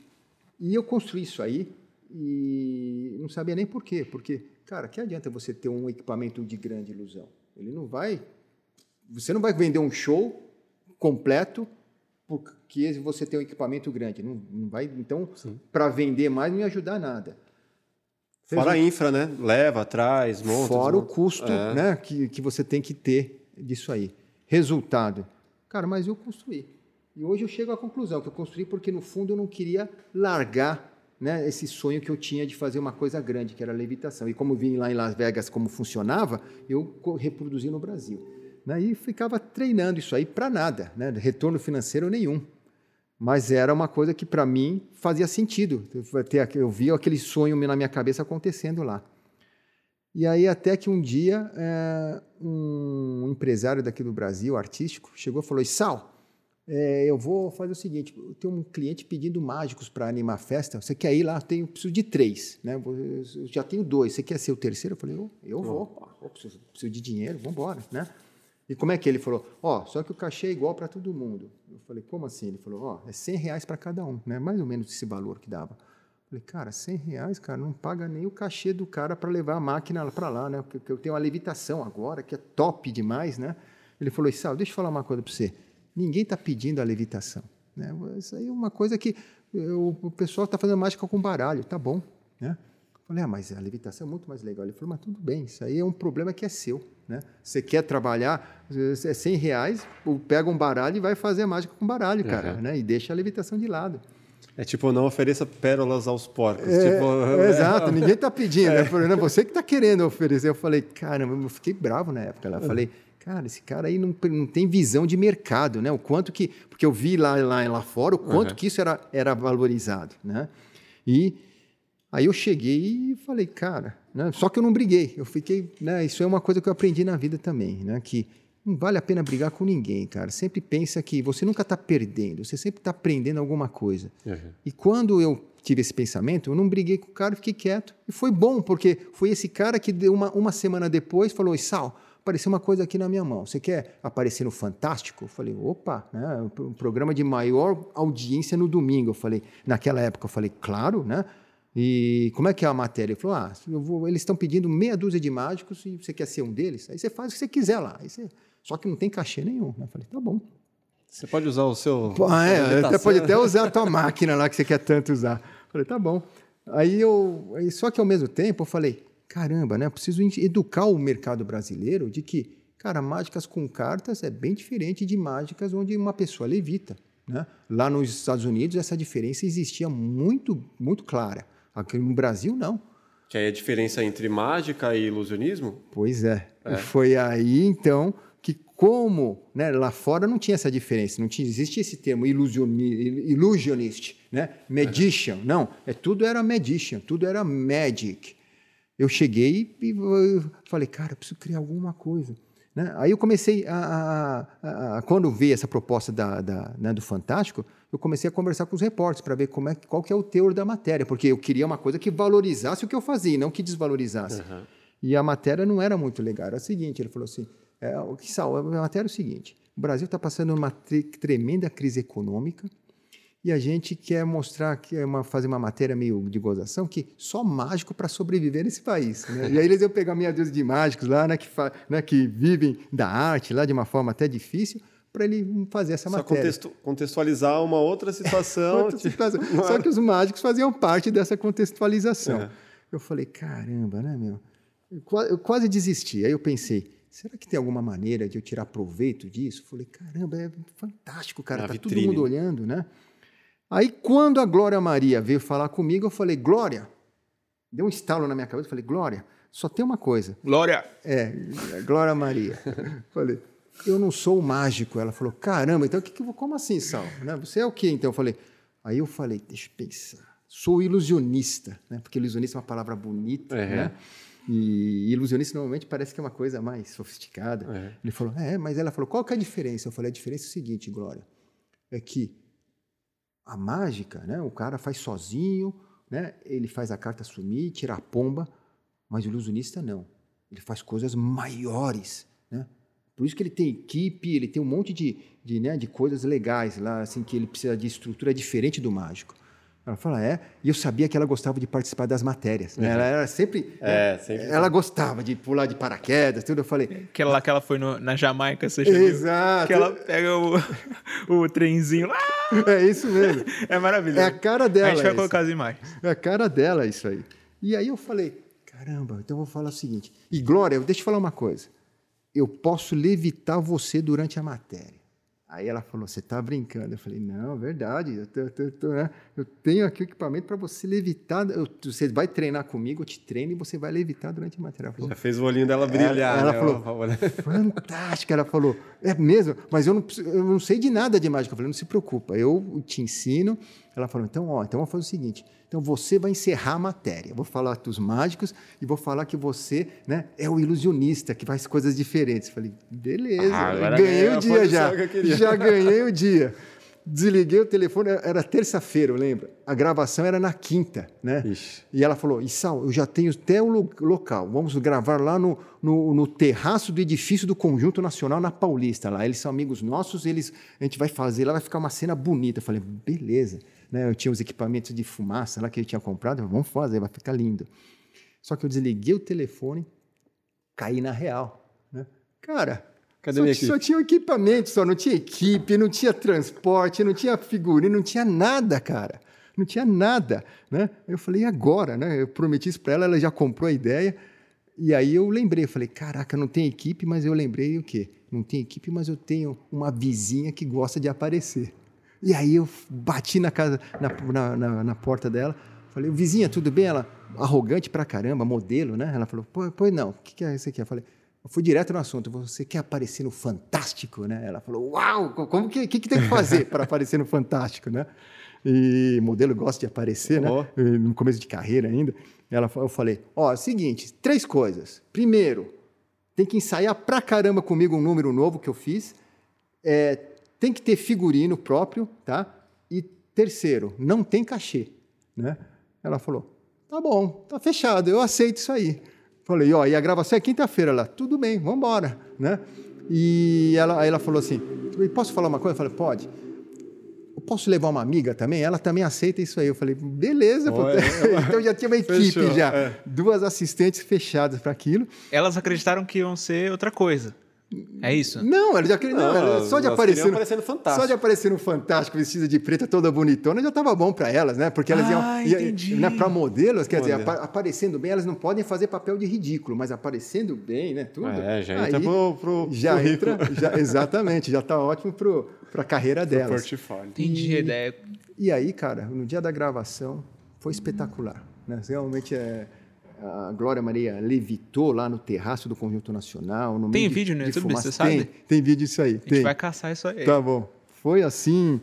Cara, só sei que foi a- o, o buchicho né, da- daquele momento lá. Aí foi comentários no jornal, em revistas. Aí todo mundo é, falando desse, dessa levitação. E ah, como é que foi o final da matéria? Foi o seguinte, né? A Glória Maria chegou e falou: ó, vocês viram os mágicos e agora vocês vão ver a parte mais difícil da mágica, que é o ilusionismo, né? E o representante aqui no Brasil é Issal Imamura. Né? Ó, a gente colocou ali no patamar. Aí acabou, né? Porque até, até então eu consegui diferenciar a mágica do ilusionismo. E curiosamente foi a primeira vez no mundo que foi feita essa diferenciação. Antes nunca existia essa diferença entre mágica e ilusionismo. Tanto que quando eu colocava aqui no Brasil, muitos criticavam, falavam, cara, isso é tudo mar- marketing, cara, não tem nada, não, não existe essa diferença, né? No- porque no, no dicionário são sinônimos, mágica e ilusionismo. Mas, curiosamente, nove anos depois, os Estados Unidos reconheceram essa diferença. E Até hoje eles usam né, o termo mágica e ilusionismo para determinados tipos de artistas, ou Que seja, massa. o mágico de um jeito, o ilusionista do outro. Quer dizer, ali foi a sua virada, Foi a virada da chave. que Mas- ali você virou mudou o mundo. um ilusionista de verdade. Exato. Mas até então, tá ótimo, né? Tudo bem, mas dinheiro que era bom não tinha nada, né? Ah, Como é que eu ia bem. sustentar o meu sonho com isso aí, né? Esse que era um grande problema. Porque o meu pai estava exatamente batendo nessa tecla, né? Que, cara, você vai estar com um negócio que não é sustentável, né? E também que não tem importância social como um juiz. E eu falei, caramba, né, meu? E foi então que estava nessa semana preocupado com isso e na semana seguinte tocou o telefone.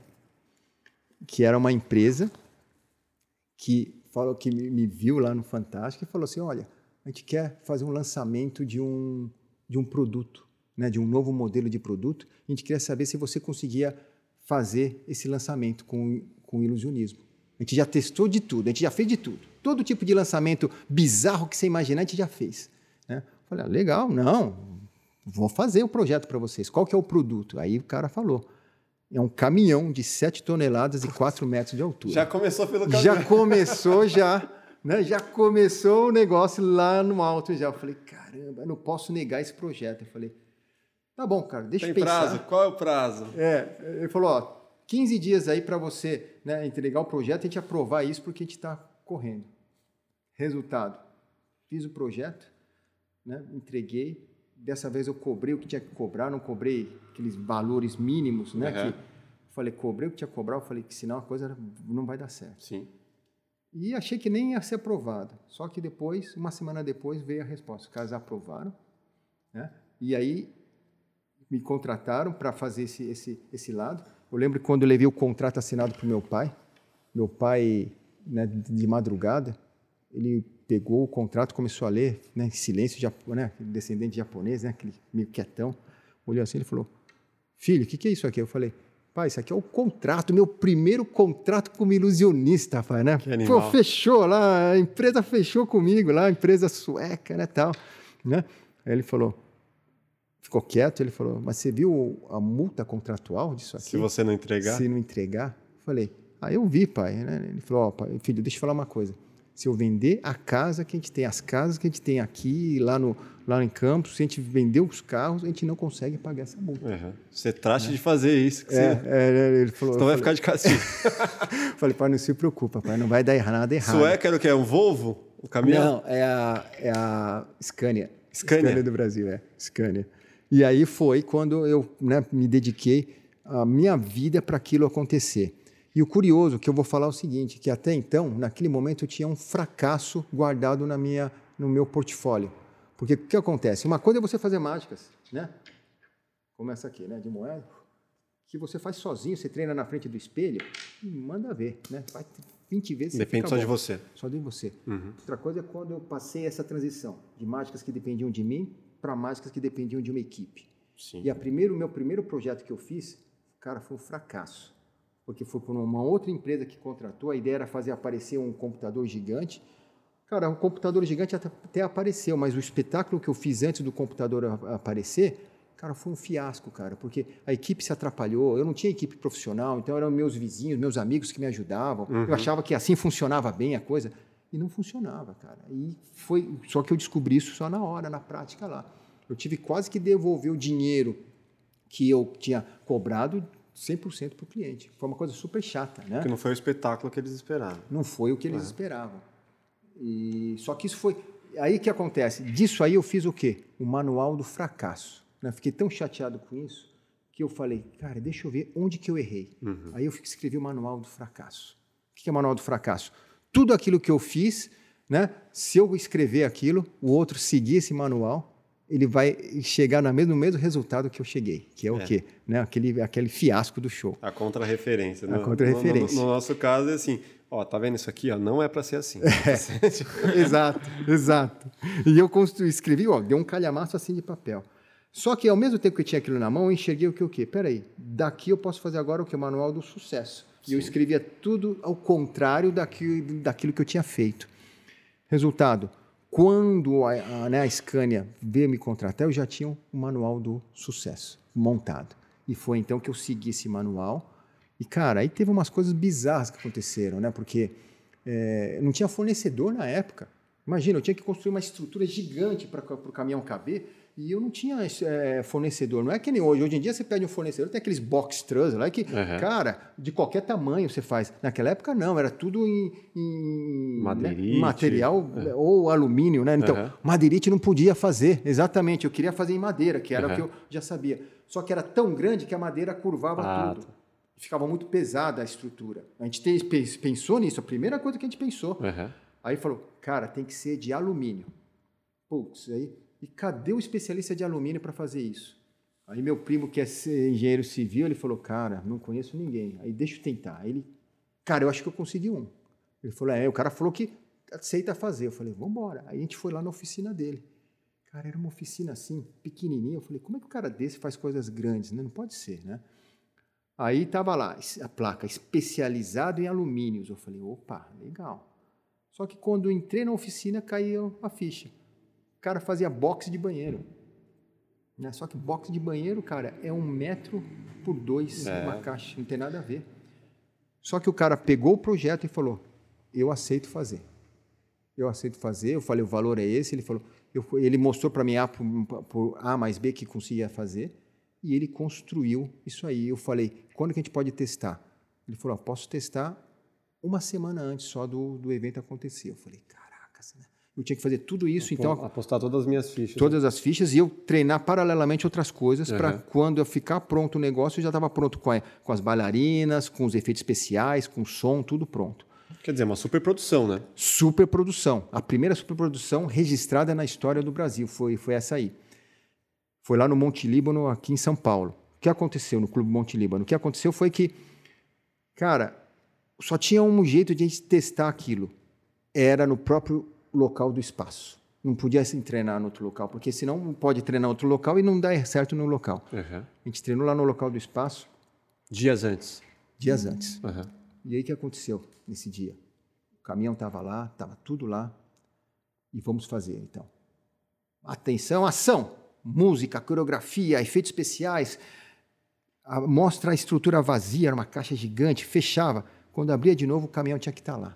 Você tinha um diretor ou você era o. Lá no caso, era, eu era o próprio diretor. O diretor só vinha do evento todo, era um diretor da Globo que só vinha no dia do evento. Então, uhum. a parte de ilusionismo, o diretor era eu mesmo. Entendi. Não tinha outra opção. Você tinha que atuar e dirigir. Atuar, é, dirigir a equipe e dirigir a mim mesmo. Pesado, né? Pesado. Uhum. E o caminhão no primeiro ensaio que nós fizemos, ele não apareceu. Aí eu falei: O que aconteceu, cara? Ele falou: Sal, desculpa, mas o compartimento, a porta por onde o caminhão tinha que entrar, né, travou. Porque uhum. a estrutura era muito grande e formava barriga. Uhum. Né? O alumínio ele curvava e as portas ficavam travadas. Eu falei: Caraca, né? Ele falou: Eu tenho que fazer uma estrutura para aquilo ficar firme com cabo de aço. Eu falei: Cara, um reforço. dá tempo? Ele falou: Cara, não dá tempo, falar a verdade. Putz, e agora? Ele falou, deixa eu pensar. Aí eu, comecei, aí eu comecei a entrar em desespero pela primeira vez. Eu falei, caramba, cara, como deixa eu pensar? Você teve 20 dias para fazer esse negócio e agora, né? Ele falou, calma, Issal, não adianta ficar nervoso. A gente tem na mão isso, vamos resolver. Sim. Né? Ele me colocou no lugar, porque eu tinha perdido as estribeiras. E foi então que, depois de meia hora, ele falou: Sal, vamos tentar agora. Tá bom. Vamos tentar. Faz o um ensaio de novo aí mudei alguma coisa daquilo. Falei, tá bom. Aí a gente fez o ensaio. Aí o caminhão apareceu, cara. Cara, foi lindo. Mostrou, tombou a porta. Quando a porta tombou novamente, o, carro, o caminhão estava lá. Nem eu acreditei. Foi tão rápido que uhum. nem eu acreditei aquilo. Foi lindo. Aí a equipe toda chorou, todo mundo é. aplaudiu e tal, né? Aí eu falei. Oh, case de sucesso. É, eu quero entender como é que foi feito isso, porque uhum. eu era diretor técnico, às vezes foi sorte de principiante, né? Eu falei, uhum. não, isso aí tem que acontecer, não pode ter. Não pode ter falha. Não pode, né? Ele falou: ah, não, isso deixa para lá. Eu falei: deixa para lá nada, cara, eu quero saber. Ele falou: quer saber mesmo? Então vem, pra, vem comigo aqui no uhum. ensaio, vem aqui nos bastidores. Aí eu vi que ele estava com um cabo de vassoura na mão. Eu falei: caramba, o que, que esse cara inventou, né? Foi simples a ideia dele. Simplesmente, quando a coisa, né, a porta estava travada pela barriga do alumínio, ele pegava o cabo de vassoura e empurrava, porque era alto para caramba. Uhum. Ele empurrava lá o e negócio, fazia... liberava a porta, o caminhão entrava, depois fechava de novo. Aí ele falou, e aí, Sal, tá aprovado? Eu falei, tá aprovado é uma ova, cara, um negócio tão rudimentar assim. Vamos fazer o seguinte, vamos a gambiarra, fazer... né? gambiarra total. Falei, nós vamos fazer 10 vezes. Se der certo, eu valido isso. Cara, fizemos 10 vezes a técnica, né? E as 10 vezes deram é, certo. feito prático. Aí eu falei, cara, aprovada, aprovada cara, essa técnica. Ser sincero, assim, a galera deve estar se perguntando como que é feito um aparecimento de um veículo gigante Tipo assim, supondo que o palco é isso aqui. Se tem gente aqui, eles vão ver, né? Sim, sim. Eles vão ver. Então não pode ter gente dos lados para enxergar o caminhão entrando, se é que ele entra. Eu quero entender como que a mágica é, acontece. É, um truque, né? Tipo... Exato. É uma coisa que a gente faz, né? A gente faz todo o preparo do ambiente, ou seja, as pessoas sentam exatamente onde a gente quer que elas sentem e a gente tem que preparar tudo. Por isso a estrutura é caríssima a estrutura do ilusionismo. Né? Diferente de eu pegar aqui um objeto aqui e fazer, né? Pega, isso aqui, por exemplo. Tá aqui, ó. Né? Aqui, ó, vamos pegar isso aqui. Faço isso, muda de cor. Né? Cara, isso aqui é controlado. Tá... Como é que funciona isso aqui? Isso aqui funciona o seguinte, ó. Você precisa de ter duas tampinhas para a mágica acontecer. Você segura desse jeito aqui. Eu já tinha percebido. Né? Vem para cá, vira a mão para cá. Né? Se você fizer assim, aparece. Né? Então você vira para cá. A tampinha azul fica escondida aqui. Aí quando você faz isso, ah. na né, troca. E se você fizer rápido assim, uhum. dá, dá para perceber. Então você tem que fazer esse movimento ainda assim, ó. Né? E o que, que é isso aqui, é. Sal? Uma tampinha com nanotecnologia? Não, uma tampinha da cola Prit, aquela cola bastão, né? Uhum. Você pega e coloca aqui. Ou seja, isso aqui, cara, é fácil de você ajustar. Agora, quando você fala de uma coisa como caminhão, não tem como. Então você tem que preparar. Por isso que eu falo, toda vez que a gente fazia um projeto de ilusionismo, era uma operação de guerra. Era pelo menos de 25 profissionais a 60 profissionais que você tinha que colocar, profissionais de várias áreas, uhum. caras que nunca trabalharam com ilusionismo na vida, e você tinha que liderar cada uma dessas pessoas. Né? E foi aí que eu aprendi como liderar pessoas, como fazer com que essas pessoas façam aquilo que elas nunca fizeram.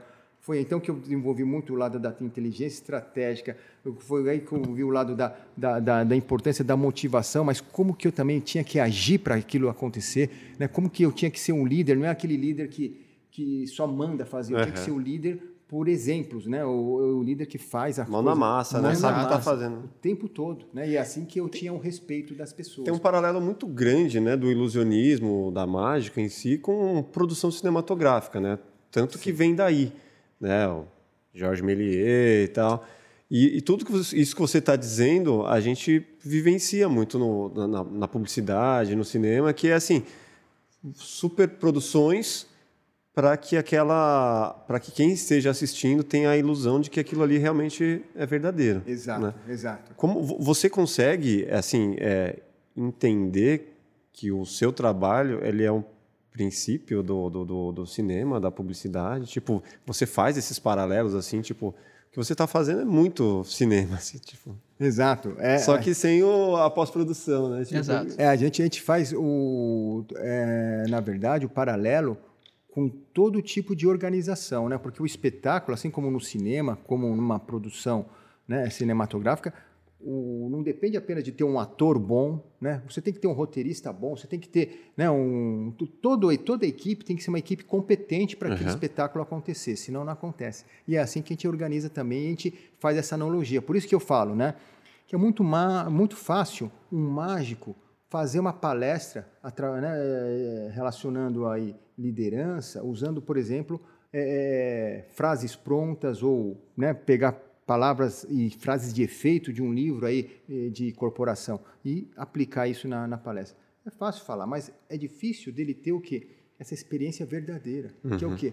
Ter a mão na massa lá, cara, de você chegar, ter uma verba para você cumprir, ter um prazo para você cumprir e, cara, uma responsabilidade que você não dorme várias noites para aquilo é. acontecer, né? Ou seja, e outra, tem, você está trabalhando com um cara que você não vai nem com a cara muito, mas não interessa, mas é o cara que está lá e você tem que entender como lidar com esse cara para que ele seja um colaborador seu e não um cara que vai te sabotar na hora do espetáculo. Sim. Né? Porque quando o ilusionista está no palco, ele, ele não tem o comando lá no fundo, lá nos bastidores. Ou seja, as pessoas têm que ser praticamente autônomas. Talvez tenha um diretor geral que ele dirige, sim, a uma parte geral, mas ele não consegue dirigir a técnica de cada um. Se tiver uma pessoa lá que quiser fazer alguma coisa com má vontade ou realmente para né, sacanear o, o, o ilusionista, ele consegue fazer e faz muito bem feito. E o ilusionista não tem o que fazer. Pode ser o melhor do mundo, ele uhum. não tem o que fazer. Né? Fica vendido. Fica vendido. Uhum. Porque o ilusionista, nessa hora, não tem a voz de comando lá no fundo. Então é muito importante esse, esse tipo de liderança, né? onde a pessoa tem que ter o quê?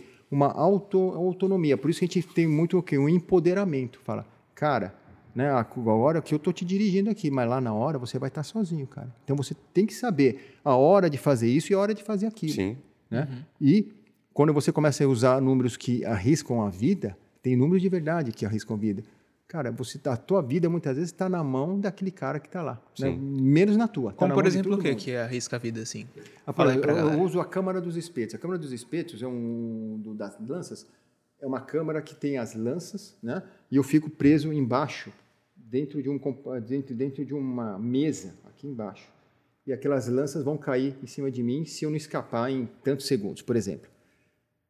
Cara, é, tem todo o mecanismo para eu escapar? Lógico que tem, né? Cara, ninguém é louco também de chegar e vou fazer um número com risco de morrer no palco.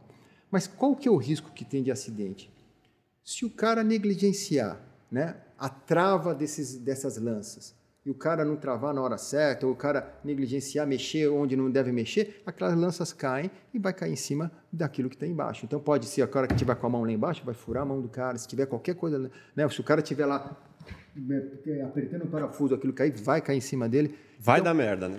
Vai dar. É. E é um perigo isso. É um perigo e real isso. Não é uma coisa que, ah, isso você está exagerando. Não, não é exagero. Não, é real tem... isso. Tinha um jogo, um Faces da Morte, que um dos... Ah, tem. Era real aquilo? É, eu não sei, eu não achei que aquilo era real. Achei é, que aquilo é meio. Acho que meio foi dos primeiros filmes, assim, é. mais pesados que eu vi quando era moleque, assim. Eu achei porque, assim, eu achei a, a, a forma deles mostrarem a filmagem, né?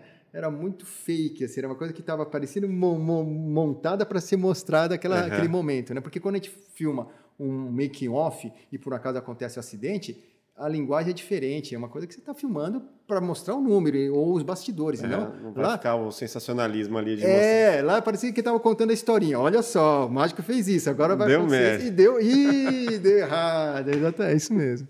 Eu não cheguei a assistir isso aí, eu também não, perdi. Não, eu esquece. Nossa, né? é velho, cara. é velho? Cara, mas assim, era tipo um documentário que só mostrava mortes, assim. Sei lá, o cara foi fazer base jump pulando, tipo, com uma corda maior do que pulou do prédio e puf, caiu no chão. Umas coisas bizarras. E aí, como e aí tinha um ilusionista. Tinha um mágico que, que caiu o negócio nele. É. Mas tudo fake? Não, eu, eu, assim, aquilo que ele perguntou agora, eu, eu acho que é fake aquilo lá, né? Aquilo lá foi... Mas hoje temos mortes verdadeiras. Tem aquele indiano que recentemente morreu, né? Ele foi levado pela correnteza e morreu afogado. Né? Ele tinha que escapar do, acho que de, um, de uma caixa e não conseguiu escapar e morreu afogado. Né? Teve outro caso que é bem famoso, o cara que no aniversário da morte de Oldini, né, que, é, que é, quis fazer um marketing legal, uhum. o cara é, tem aquele número que é clássico, enterrado vivo. O cara entra num, num caixão e jogam a terra em cima dele e o cara tem que sair de lá, senão ele morre sufocado. Né? E o cara teve uma ideia brilhante, entre aspas, do que? De fazer algo diferente. Ele falou, cara, vou usar um caixão de acrílico né, para ficar todo mundo me ver lá dentro, acrílico forte, tudo. E, em vez de usar terra, eu vou usar concreto. Aquele vai ver aquele caminhão de concreto gigante. Nossa, porque o, vai impressionar o, mais. O, mágico fica, gosta de pensar coisas que é. impressionam. Né? Tudo bem. Só que o que, que ele não pensou? Cara, o concreto pesa muito mais que terra, né? É. E quando ele jogou aquele concreto em cima do caixão de acrílico, o concreto imediatamente esmagou o corpo dele e matou o cara na hora, praticamente. Né? Nossa. Né? pronto, o cara morreu. Aquilo que era para ser uma coisa muito legal acabou sendo uma tragédia. Né? Então, acontece morte, acontece mesmo, e justamente por quê? Porque o cara não trabalhou bem com a equipe. Por exemplo, quando eu quebrei as costelas né, lá na, na caixa da mágica, foi no momento que eu estava em crise do quê? Se eu continuava na mágica ou não. Por que que acontece? Imagina, você realizando todos os teus sonhos na vida. Né? Todos os teus sonhos. Se, como quando criança. Quando eu era criança, sonhava com o quê? Com nada. Na verdade, eu sonhava talvez em ser respeitado pelas pessoas. Uhum. Porque eu não era. Ah, japonês, não sei o quê. Não era. Então, eu queria ser respeitado. Então, a mágica para mim foi uma ferramenta de impor respeito para as pessoas. E eu fazia, e eu fui fazendo isso, e aí as coisas começaram a acontecer. Aí comecei a ir na televisão, né? comecei a fazer os números grandes que eram os meus sonhos, né? Não tinha verba nenhuma, mas eu conseguia formas de arrumar verba. Então, fazia para as grandes empresas espetáculos maravilhosos, espetáculos que eram, cara, que custavam assim valores altíssimos, só que era apresentado apenas uma única vez, só para uhum. aquela plateia de muitas vezes 100 pessoas que estavam lá, que mas justificava isso, né, para o orçamento da, da empresa que, que era patrocinadora. E assim eu fui construindo ao longo de 20 anos tudo aquilo que eu sonhei. Cara, apresentei para dois presidentes da República, né? É, ganhei o título de embaixador oficial daquele filme norte-americano Truque de Mestre, Sim. né? Porque o, não, então eles tinham que ter um embaixador brasileiro e eu fui esse cara escolhido. Falaram que eu era o maior ilusionista do Brasil de todos os tempos pelo conjunto de obras né, realizadas, inéditas, por duas décadas e não superadas até os dias de hoje. Cara, então estava assim, fala, cara, eu cheguei onde eu queria, ou seja, no Brasil eu conquistei tudo aquilo que o norte-americano, o asiático lá na Ásia, né, o europeu na Europa, conquistava como um artista ilusionista profissional. Eu conquistei uhum. aqui mesmo no Brasil, não precisei ir para fora para conquistar Sim. isso, aqui no país. E eu estava assim, fui em todas as emissoras de televisão. É, cara, trabalhei para as maiores empresas. As maiores empresas, hoje estava vendo uma pesquisa da, da Forbes, né, as maiores marcas, as marcas mais valiosas foram nossas clientes, ou são nossas clientes até os dias de hoje. Né? Contratam nossos serviços para fazer um projeto especial para eles. Em outras palavras, eu estava totalmente realizado. Uhum. Só que a única coisa que não tinha no coração era o quê? Mais aquele ânimo de continuar. Porque é o seguinte, no começo Cara, você sempre quer provar para você mesmo. É, faz o show para oito pessoas, depois faz para 80 pessoas, 8 mil, 8 mil pessoas, você fala, uau, né, que legal. Aí eu fiz o show para 80 mil pessoas lá no Pará, cara, não tem mais, não tem mais aí depois disso. Qual Se é for um, milho, um, milhão de pessoas, não tem mais diferença. Uhum. Né? É, mágica também. Faz aparecer uma moto, depois faz aparecer um carro, vamos fazer aparecer um caminhão, depois um, um helicóptero, um avião. Chega uma hora, cara, ah, faz aparecer um prédio tudo bem, não tem mais, é, mais, mais um projeto. E aí, Qual é a limitação assim? De... Não tem limite das coisas, né? Porque você cria as condições para você fazer o que tem que ser feito.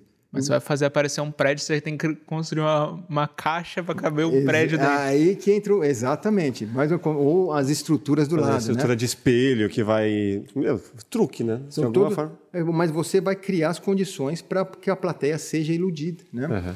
E, então, chega uma hora que você fala cara, isso aqui não tem mais sentido se continuar nisso, porque era, era só uma coisa focada o quê? Em satisfazer a minha pessoa. Né? O que mais que eu vou fazer? Putz, tá bom. Aí chegou uma hora que eu fiquei fazendo que nem uma, quase um zumbi. Falei, Sim. fazia, mas eu, o know-how eu tinha, né? o conhecimento eu fazia bem, bem e o pessoal gostava. Eu era famoso por superar as expectativas do cliente. E só que chegou nesse ponto que, depois que eu ganhei esse título de embaixador oficial do truque de mestre, cara, bateu assim uma espécie de, não sei se foi síndrome de burnout, outros falam de depressão, não importa o que seja, mas Sim. eu falei assim, cara, não quero mais continuar com isso, quero parar com isso. Por aqui. mim já deu, acabou o tesão. Já deu, né? Não, isso não faz mais sentido continuar. Quando não tem mais sentido em fazer alguma coisa, você joga. E foi nesse momento que estava mais perdido do que não sei o quê, só estava tocando a empresa, só que eu tirei o pé do acelerador da empresa também. Só que a empresa estava todo vapor, cara, né? Tava lá é, shows para todo o Brasil e tal, e eu comecei a tirar o pé do acelerador. E eu acabei não indo muito mais na empresa, falei, cara, hoje eu não vou para a empresa. E começou o quê? A empresa virar uma bola de neve gigante lá de só problemas. Né? Lógico, porque você está com o emprego todo vapor e, e, você não cuida mais dela. Mas era tudo muito centralizado em você? Muito centralizado. Não tem como não muito. ser. É. Porque eu usava o quê? Tudo, exatamente o método que eu usava nos espetáculos dentro da corporação. Eu não, eu não tive esse olhar de formar mais pessoas né, com esse mesmo olhar que eu. Sim. Né? Porque o ilusionismo tem uma maldição, né? não, tanto na mágica como no ilusionismo. Qual que é a maldição? Cara, você não ensina nada para ninguém. Porque quando você ensina, se eu ensinar alguma coisa para o Rafa, né? o cara vai, me, vai se tornar o meu, o meu rival, o meu uhum. concorrente. Então, o que acontece na cabeça do mágico, do ilusionista? Cara, vou esconder o ouro de você, ó. Porque eu sei fazer essa mágica, você não sabe. E esse é meu diferencial. A receita né? é a minha. É. Isso no mundo inteiro, tá? Uhum. É, é, tem essa maldição que eu chamo de maldição, porque é por isso que a mágica vai morrendo também. O cara prefere morrer com a técnica do que ele passar para frente.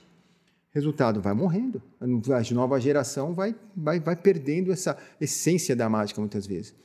E o que, que aconteceu foi que é, eu vivi exatamente isso e eu resolvi né, parar com a, com a mágica até que aconteceu uma situação curiosa. É, perdido. Aí eu já, nessa hora, nessa época eu já estava casado, nasceu meu primeiro filho. E eu estava já numa outra energia, num outro momento. Mas aí um amigo meu de infância me convidou, falou assim, Sal, né, ele era, ele é, ele tinha um consultório, ele falou, cara, estou construindo um novo consultório, quero que você venha aqui na inauguração. Né? Aí ele falou, mas vem antes da inauguração, inclusive. Eu não vou nem inaugurar, mas eu quero que os amigos venham ver esse novo espaço. Cara, é um consultório maravilhoso. Realmente, eu conheci ele quando ele estava numa casinha, né? E agora ele está num consultório, vários andares, maravilhoso estava em fase de construção ainda. E eu, né, é, dei os parabéns para ele. É legal, você tá, você tá mal, mas você tem amigos que estão bem, são amigos de verdade, você compartilha com eles a alegria. E aí lá eu conheci os pais dele, pela primeira vez, o pai e a mãe, né?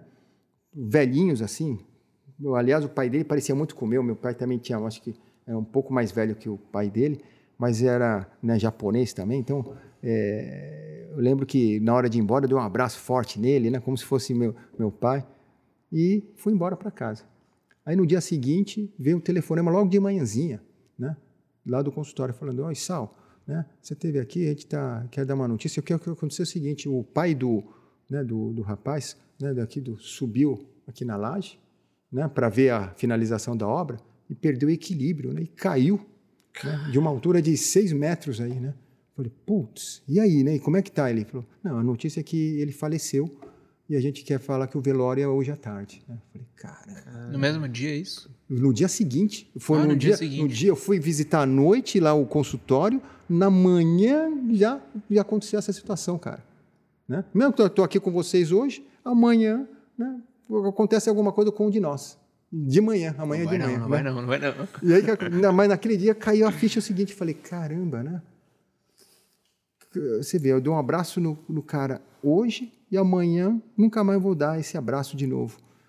E aí, o pior foi no velório. Quando cheguei no velório, a- a- veio a viúva, né, a senhorinha, chorando, né? Largou todo mundo e veio em direção a mim. Ele falou, Sal, eu sei que você faz coisas impossíveis acontecerem, né? Eu queria saber se você pode fazer algo para trazer de volta meu marido aqui à vida. Cara, eu sempre ouvia isso como se fosse uma brincadeira, né? Desaparece com a minha sogra, desaparece com isso, né? Coisas que são impossíveis, né? Mas aquela mulher falando aquilo, caiu uma ficha para mim. Eu falei, caramba, meu, né? Quais são as expectativas das pessoas que estão à nossa volta? Muitas vezes, para nós, né? O que, que é isso? Ah, isso aqui é um pedaço de plástico, meu ganha-pão, né? Eu faço por fazer. Mas para as pessoas que estão à volta, talvez aquilo tenha um significado muito mais amplo. Talvez aquela mulher olhasse em mim e visse, talvez, né, a única esperança que ela tivesse aqui na Terra de talvez é, ver o marido dela de volta, se, houve, né, se tivesse essa esperança. Cara, eu me senti um lixo naquele momento, porque eu que era o cara, o bonzão, né, que, que fazia né, tudo e superava as expectativas das pessoas, dos clientes, né? Quer dizer, lá, lá não conseguia nem. O que pude fazer é chorar e abraçar a mulher, não podia fazer mais nada. Caiu essa ficha, e depois disso aconteceu, seis meses depois aconteceu uma outra situação. Né? Uns amigos meus que são missionários falaram: Sal, você não quer ir com a gente lá? A gente vai no Nordeste lá visitar uma cidade lá. Cara, tem muito índice de suicídio lá, pessoas passando fome, né? sem estudo tal. Falei, cara, vamos lá.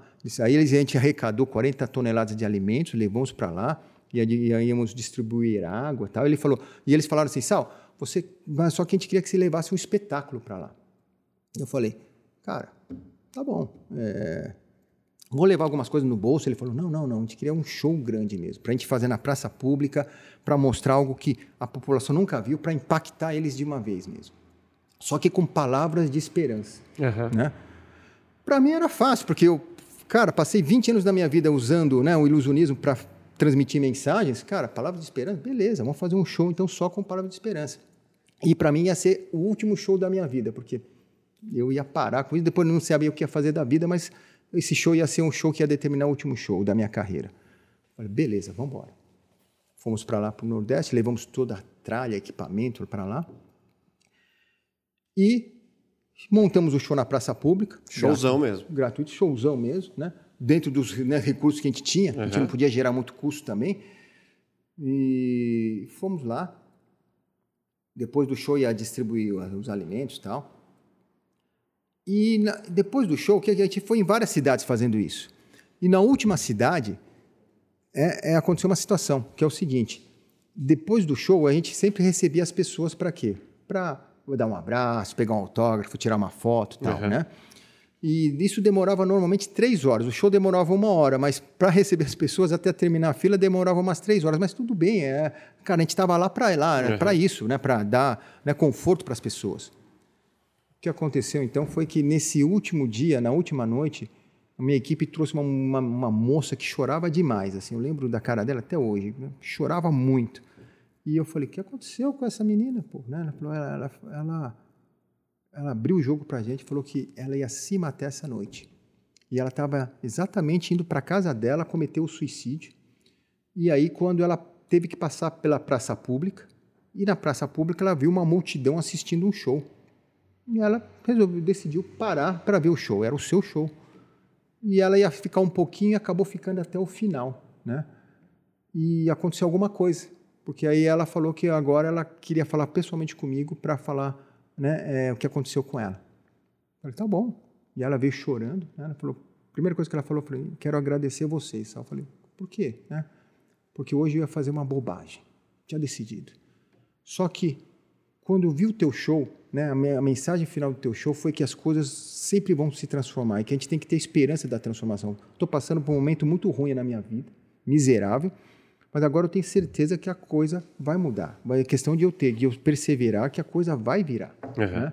E eu tirei da minha cabeça essa bobagem de me matar, porque eu tenho certeza que antes eu achava que não tinha mais jeito, mas agora eu tenho certeza que tem jeito. E eu quero te agradecer é, por isso. E aí ela me abraçou, a gente ficou chorando durante cinco minutos. Né? Que foda. Você lembra qual que foi o, o, o, a, ação, o que você falou ali, que, que fez Lembro, foi, foram dois atos. Um ato da corda, né, que eu, vou até mostrar aqui depois o ato da corda, e o, o, outro foi o ato das borboletas, que a borboleta é o símbolo da transformação, né? que eu mostro que nunca é tarde para você restaurar uma história. A borboleta pode ser uma lagarta, mas uma hora ela vira borboleta e atinge os pontos altos do céu que é bem diferente da perspectiva da lagarta. E, e ao mesmo tempo, o Máfia, veio essa ideia na minha cabeça que é o seguinte, de entender o porquê né, eu deveria continuar ou desistir de, de fazer aquilo que eu fazia antes. Porque eu perguntei para Deus, falei assim, Deus, né, se, se era para eu né, fazer tudo o que eu fiz durante duas décadas aí, e no final não encontrar felicidade, por que, que eu perdi tempo em fazer isso? Então, por que eu fizesse qualquer outra coisa, né? Porque disseram para mim que quando eu realizasse meus sonhos, meus sonhos, meus sonhos, a minha felicidade ia ser encontrada. Meu, eu não encontrei, pelo contrário, tinha um vazio no coração tremendo, tinha um vazio gigante que não era, não era, não era o dinheiro, a fama, reconhecimento, tantas atividades que a gente tinha que me, me, me preenchiam. E aí eu tive a resposta, então, através daquela pessoa que estava chorando lá comigo. Que foi por isso que eu fui treinado por quatro décadas da minha vida para levar né, palavras de vida onde as pessoas não enxergavam mais a vida, mas só enxergavam a morte. Foi nesse momento, então, que eu tomei uma grande decisão da minha vida. De que não era para eu parar com a mágica, simplesmente eu tinha que parar da maneira que eu estava levando a mágica, ou seja, que era justamente para minha satisfação pessoal, para minha vaidade, para o meu orgulho, né, para eu mostrar para os outros que eu era melhor que os outros ou que era, né, que eu era um cara que é, é, pertencia a esse país. Então é isso que eu comecei a enxergar. Mas o que eu devia enxergar era só é, ego antes. Só ego. Uhum. Né? E, eu, e como que eu podia fazer isso agora? para que as pessoas que estivessem na minha frente pudessem usufruir desse conhecimento e elas terem uma visão diferente, uma mentalidade diferente daquilo que elas né, tinham antes. Ou seja, como que elas podem entrar de um jeito e sair de um outro através de uma experiência que eu possa proporcionar, seja através de um espetáculo, de uma palestra, de um curso, de uma mentoria. E foi nesse momento que as coisas ficaram muito claras, que a busca minha era que porque no que acontece, tem uma coisa seguinte, o mágico conforme ele vai crescendo na carreira, essas mágicas aqui ele não faz mais. Ele vai deixando de fazer, porque não tem sentido ele fazer mais. Uhum. São mágicas bobas, né? Mas a partir do momento que o foco não era mais mostrar a minha destreza ou a minha carreira, mas o foco era o quê? Que isso aqui são meros instrumentos para levar uma pessoa a ter uma mentalidade diferente, aí eu, é uma, uma esperança de vida, aí eu comecei a enxergar que, cara, tudo isso é muito útil para eu usar e para transformar a vida das pessoas. Né? Tanto que eu falo, mágica para mim hoje, a melhor que seja, é como o dedo apontando para a lua. Se você olhar para o dedo, você vai perder o esplendor da lua que eu quero mostrar. Ou seja, a mágica também é como né, uma ferramenta que eu quero para você ter um raciocínio diferente do que você tem hoje. Se fica focando, ah, como é que fez isso, como é que fez aquilo, ah, mágica é legal, por isso que eu uso mágica simples, porque se eu já usar mágicas muito rebuscadas, vai chamar tanta atenção a mágica que a mensagem vai ser diluída. Uhum. Então, muitas vezes eu prefiro usar mágicas muito bobas, muito simples, que o cara não vai ter a atração pela mágica, mas o cara vai falar, cara, é interessante o que o cara falou, isso aí deu um estalo. E o que é curioso disso tudo? Que depois, agora no meio da pandemia, né, eu fui mais uma vez o primeiro ilusionista a levar um espetáculo para o Allianz Parque, né, para aquele, né, o time lá. Para um monte de carro. Só que para um monte de carro. né? não, tinha, não, tinha, não tinha mais pessoas, né? Tava tudo dentro do carro. E, e 500 carros estavam lá e não tinha mais aplauso, eram buzinas. Era né? buzina. Buzina. Teve uma época que era só a luzinha, né? O Era farol. buzina, não, era, agora era buzina. E aí tinha, e o curioso é que nesse evento do Kaiser tinha 50 mil pessoas assistindo online, né? E nesse dia eu fiz também essa mágica da corda, porque o conceito lá não era eu divertir as pessoas, era levar uma mensagem. As pessoas estavam lá porque elas estavam perdidas, era no auge do, no auge da pandemia 2020, né? Eles estavam, então eram empresários que estavam falidos, quebrados, que tinham buscando alguma solução, alguma esperança de vida. E nesse dia eu fiz o da corda.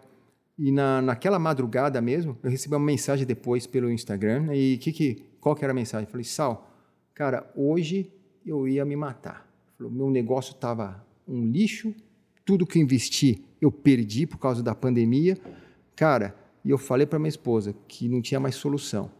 E quando eu ia fazer isso, um primo me ligou falou: Cara, assiste isso que vai estar passando agora, assiste. E ele ligou lá, ele conseguiu entrar lá no YouTube, viu a mensagem e isso mudou a cabeça dele. Ele estava mandando a mensagem às três da manhã, agradecendo, falou que, cara, um dia eu quero te ver pessoalmente para te dar um abraço, porque o que você falou lá, o que você fez lá, mudou a minha vida. Então eu comecei a entender né, que hoje, assim, claramente, tudo isso que eu, que eu faço ou é para transformar a mentalidade, a visão de uma pessoa, ou então não tem mais sentido fazer. Para mim não tem mais sentido fazer. E é bom isso porque era ruim se fosse um cara que não tivesse feito nenhuma dessas obras grandiosas né, na carreira. Aí o cara pode falar, ah, não, ele está falando isso porque está disfarçando que ele não fez coisas grandes, então ele está falando agora Sim, que vai o fazer discurso derrotado. Né? é, o discurso derrotado, exato. Mas como eu fiz todo, experimentei toda essa grandiosidade, né, de construir aquilo que nunca foi construído no Brasil, eu comecei a enxergar claramente que, cara, a partir de hoje, a minha missão de vida, eu vou acordar todas as manhãs para fazer exatamente o que faço por conta disso. Por isso que eu falo, onde a referência não está se aquilo está dando resultado financeiro ou não, mas a referência é o quanto que aquilo está dando resultado em relação à vida, né? a pessoas que estão continuando. E eu tenho certeza que nesse caminho, todo, lógico, precisa ser sustentável, lógico, a gente não vive de, né, só de, de vento, de ser bondoso, não é nada disso, mas isso vai estar tra- revertendo naturalmente um retorno financeiro para que possa ach- achar um sustento disso aí. Assim como a gente fez quando criou o ilusionismo, cara, não fazia nem ideia como sustentar isso. E apareceu uma maneira de sustentar o ilusionismo por 20 anos e realizar os maiores projetos de ilusionismo né, da história, não só do Brasil, e alguns do mundo também. Né? Por- Porque tem projetos que eu fiz que até no mundo não foram, eh, não foram feitos esses projetos. Agora, e agora também estou nessa nova jornada que eu acredito que o quê? Cada um desses objetos são úteis para quê? Para que eu possa ajudar pessoas a encontrarem um caminho quando elas já perderam a esperança. É, usar a mágica e o ilusionismo como um processo de transformação, é basicamente isso. Exato. E como fazer isso atingir as pessoas mais pobres, que não têm acesso a isso? Pois é, esse é um gr- grande detalhe, porque o grande, o grande custo de tudo isso, que nem, por exemplo, se não tivesse lá, lá no Nordeste, naquela missão, né, onde nós fomos como voluntários para lá e cada um né, o, o- o, é, arcou com suas despesas para chegarmos até lá, não tinha um órgão do governo. Mas eu digo ninguém. assim, é, atingir o pobre no sentido dele conseguir usar é, isso para que a vida dele se transforme, não como o momento que ele está mal e deixou de, Sim. de se matar, mas em si como ele consiga ver aquilo como um trampolim para que a vida dele passe a desenrolar através da mágica, sabe, como um ofício. Entendi. É por isso que hoje nosso maior empenho está sendo o quê? Onde estão, né? Onde, onde a população mais está? Onde, como é que elas? Por isso que televisão, o pessoal fala, ah, televisão já era, né? Porque agora entrou a internet, não é internet. Mas ainda a televisão ainda é um lugar onde, né? A gente foi em todas as casas lá, todos eles tinham uma televisão, pelo Sim. menos, né? Talvez não tinham um computador, mas uma televisão eles tinham. Então, televisão é uma fonte ainda de nós transmitirmos isso.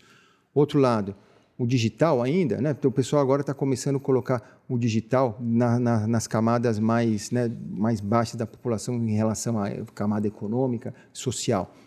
Então, também é um outro ponto que a gente tem que estar sempre mantendo. E, o- em outras palavras, como que eu posso usar todo esse material né, e usar esses veículos de comunicação para atingir mais essas pessoas? Então, é isso que eu tenho que observar agora, ficar de olho. Né? E começar a eh, me envolver, fazer parcerias com projetos, com pessoas que já têm esse canal, por exemplo, aberto e que é onde a gente possa levar esse conteúdo para essas pessoas, como você falou. Não o cara que, né, por acaso, teve uma queda na vida dele, mas sim umas pessoas que talvez nunca tiveram um, alguma coisa que fosse sustentável na vida deles. Pessoas Sim. que realmente passaram miséria a vida toda, né?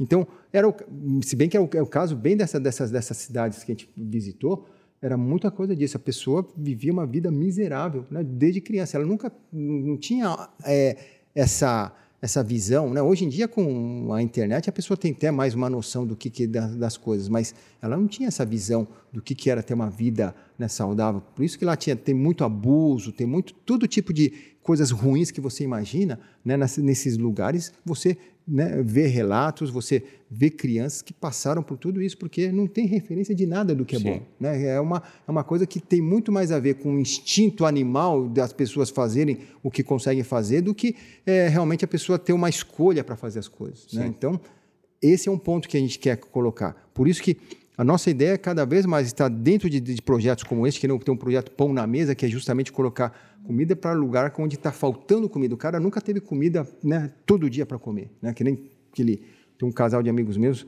que, que é, eles adotaram um, um, menino e o menino falou: Mãe, a gente vai comer hoje, né? A mãe, sim, a gente vai, vai, vai com certeza, né? É, vai, vai ter carne hoje.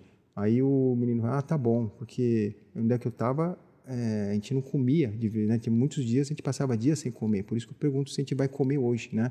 Ou seja, os filhos dela né, perguntavam o que, que eles iam comer, né? Ele perguntava se ia se comer, vai comer. Né? Então, são coisas assim que a gente só acredita que não é também fazendo esse assistencialismo muitas vezes, de você ficar só, né? dando as coisas, ó, oh, fica aqui na minha mão e eu vou te dando alimento, mas como que você pode fazer a pessoa pensar? Né? Como que você pode fazer com que a pessoa né, esteja lá pensando? Por isso que eu acredito muito nisso, porque isso aqui é uma forma da pessoa pensar de uma forma agradável. Ela não é uma coisa que, ó, vamos estudar aqui, vem cá, vamos estudar. Não, não é, não é estudar. Ó, deixa eu te mostrar uma coisa. Pá, cara, que legal isso. Sim. Não é legal isso? Então, mas para acontecer isso, por exemplo, aqui, isso aqui, né? Isso aqui é muito simples. Isso aqui. Ó, que legal, tá? Ó, faz aqui, tum. Né? Ah, apareceu que legal. Sabe como é que faz isso aqui para acontecer? Para acontecer isso, eu tenho que encher a varinha com essa florzinha. Se eu não encher a, a varinha com a florzinha, quando eu fizer isso, não vai aparecer nada. Né? Sim. Né? E isso é o que acontece na nossa vida. O que é que você tem colocado na tua cabeça? Né? Porque se você não coloca aquilo que é certo na tua cabeça, na hora que você tem que fazer aparecer alguma coisa boa para as coisas acontecerem, para um trabalho acontecer, ou para você né, ser um cara mais preparado para o mercado, isso não vai acontecer. Então, Sim. Então você tem que aprender que né, o que você coloca dentro da sua varinha, ou dentro da sua cartola, é o que vai sair na hora do espetáculo. Naquilo Sim. que eu falo nem o melhor mágico do mundo vai tirar algo de uma cartola que está vazia. Ou seja, nos bastidores ele teve que encher a cartola, o fundo falso pelo menos, Sim. daquilo que ele quer tirar no, na frente do espetáculo. Ou seja, e se o cara coloca escorpião lá dentro, não adianta na hora do espetáculo achar que vai sair um coelhinho fofinho, não é. vai sair. Então, o que é que ele coloca e se ele está colocando. É. E eu falo que o grande segredo do mágico qual é? É que ele sempre mantém a cartola cheia, porque aí, na hora do espetáculo ele sempre tira aquilo que vai surpreender a plateia. É, animal. Bem legal esse paralelo, Caraca. né? É, acho que, pô, vamos pedir uma, uma mágica final. Vamos. E já temos duas horas aqui de podcast. Prepara a sua melhor aí. Qual, qual que, que, você é, tem para oferecer? Que no... Deixa eu ver. Como que é o nome desse tipo de mágica, assim, tipo, explícita? Essa, como assim, explícita? Assim, tipo, muito próximo, assim, sabe? Ah, tipo... isso aqui chama-se close-up magic, né? Close-up. Close-up magic, é, uhum. close-up e tal. São mágicas, né? São mágicas que você coloca no bolso e você saca Sim. na hora, né? Ah, tinha o lance da corda, né? Que, que ele ficou de mostrar. da corda, é. pode ser da Dá para fazer aqui? Isso aqui é uma mágica que já mostrei muitas vezes. Muitas vezes eu já mostrei, mas aquilo como uma palavra. Você não fica inventando uma palavra nova para dizer coisas diferentes. Você usa a mesma palavra para dizer coisas diferentes. Então, eu quero mostrar a mesma mágica para dizer aquilo que está no meu coração. Quando eu era criança, falavam que a vida é como um pedaço de corda: começo, meio e fim. Essa mágica eu coloquei o nome de a corda da vida. Dois sentidos: a corda da vida porque é uma corda que conta a história da vida, ou a corda da sua vida, a corda dessa vida. Tá bem? Então, olha só, vamos ver. Como funciona isso? Eu vivia muito bem nesse padrão, acreditando que depois que eu nascesse eu tinha que aproveitar o meio da corda antes de eu partir, porque quando eu partia não levava nada. Então que eu aproveitava o máximo do material aqui na Terra enquanto eu podia. E eu vivia muito bem assim, os artistas vivem assim, empreendedores vivem assim, buscando isso todos os dias da vida. E eu achava que não tinha nada demais, esse padrão de vida, esse padrão de mentalidade. Até que um dia surgiu um nó na minha vida. Nó é algo ruim que abala qualquer pessoa. Quando surgiu esse nó, um mentor falou para mim: Sal, há um novo caminho. Mas eu era orgulhoso e decidi fazer tudo sozinho. Eu acreditei que recursos resolveriam tudo. Falei: não, precisa de recursos, recursos resolvem tudo na vida. A tesoura representa isso. Mas recursos não resolveram. O nó permaneceu aqui. E foi somente quando eu perdi os recursos que eu tinha, fiquei com as mãos vazias, é que eu consegui focar na única coisa que eu tinha que fazer, que era eliminar esse nó. Com as mãos vazias eu consegui eliminar o nó.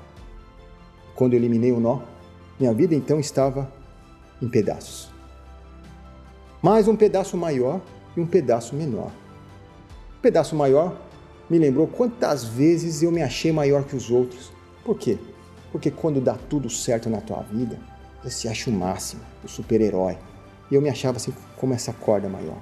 Mas quando tudo perdeu sentido na minha vida, né, o que eu fazia durante muitos anos perdeu sentido, eu me achava como esse pedacinho menor, o mais miserável de todos. Meu mentor então disse para mim: Sal,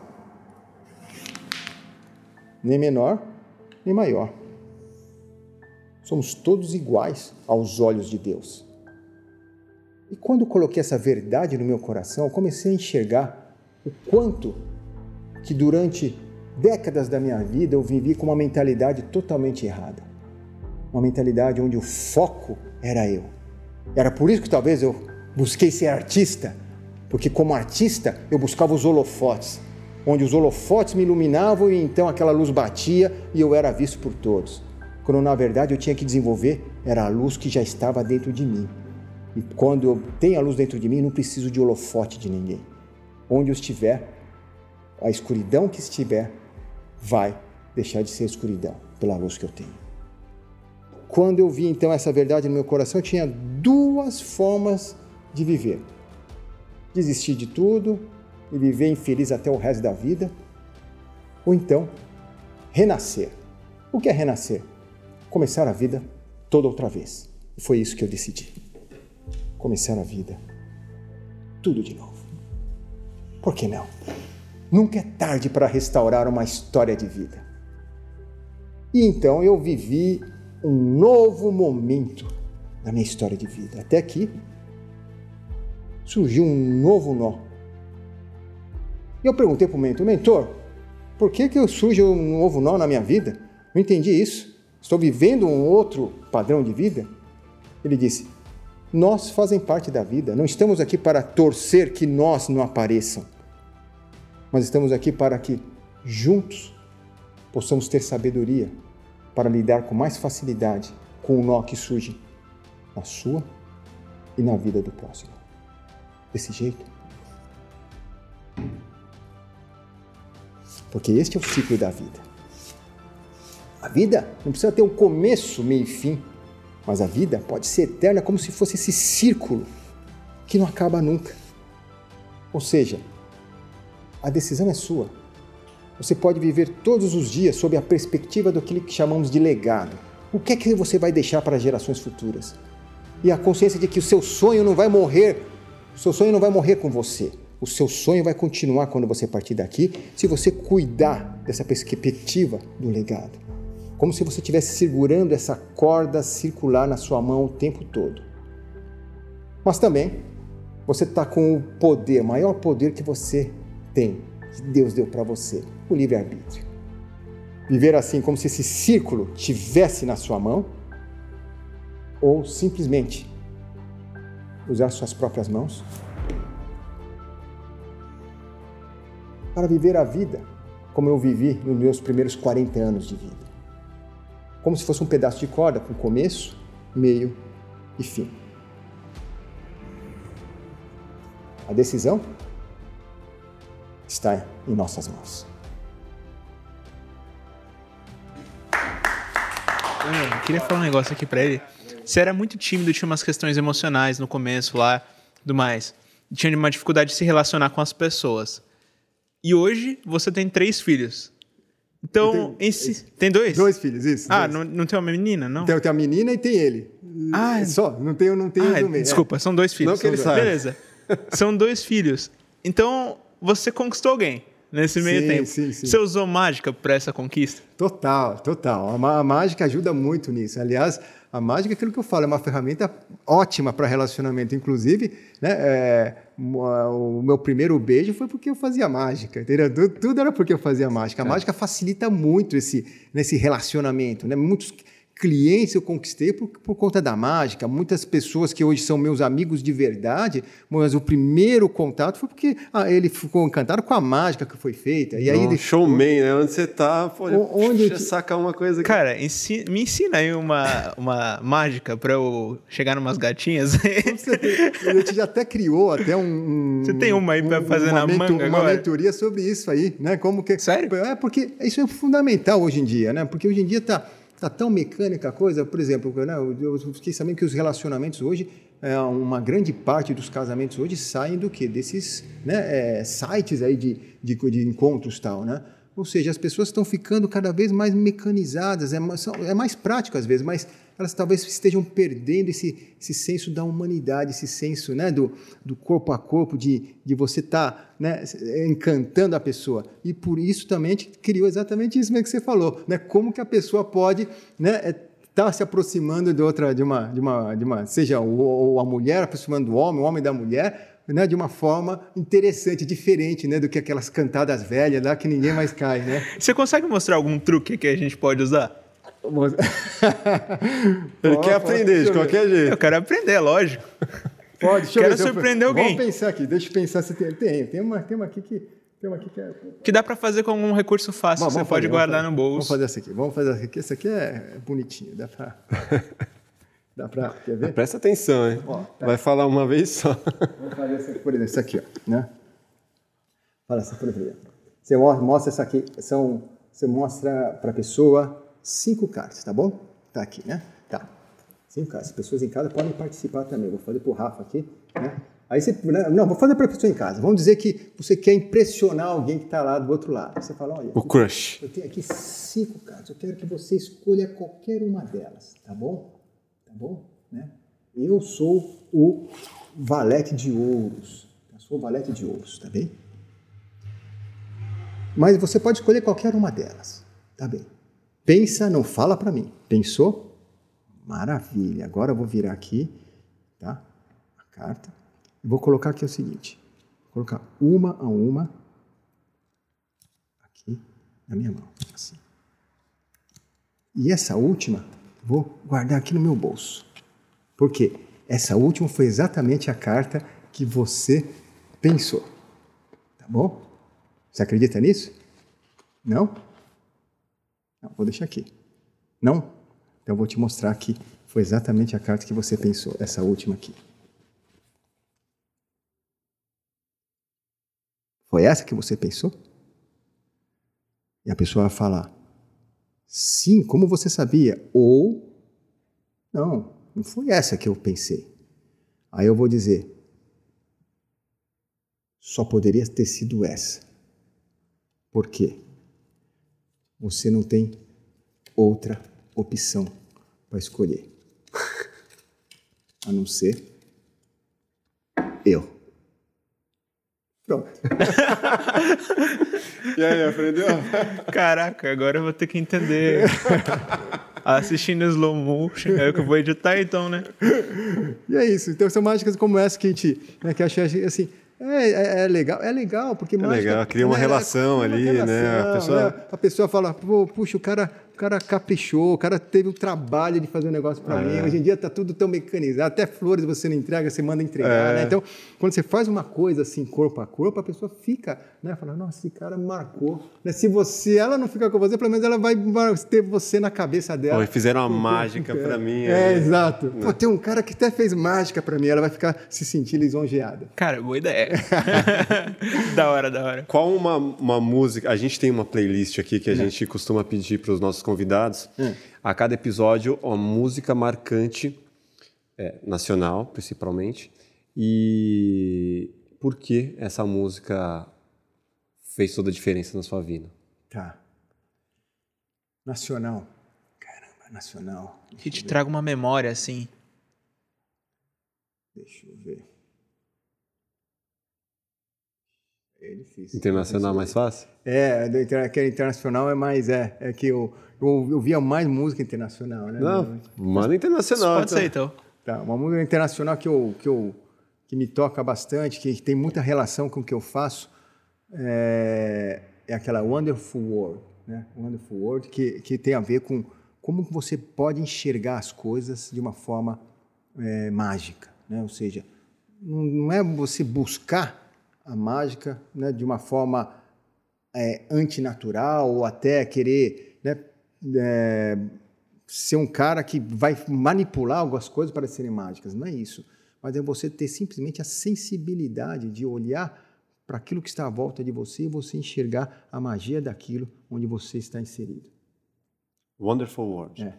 Aquela Ice Trees. É, é, isso aí, é isso aí. Muito foda. É da hora essa música. oh, boa, boa, boa. Legal. Maravilha, cara. Queria agradecer muito a sua presença aqui. Demais o papo, assim. Falamos aí mais de duas horas, nem sei quanto tempo, mas foi muito foda, muito construtivo. Obrigado mesmo pela moral de ter vindo aqui. Com certeza vai inspirar muita gente esse papo e só tenho a agradecer. Eu também, cara, aprendi demais.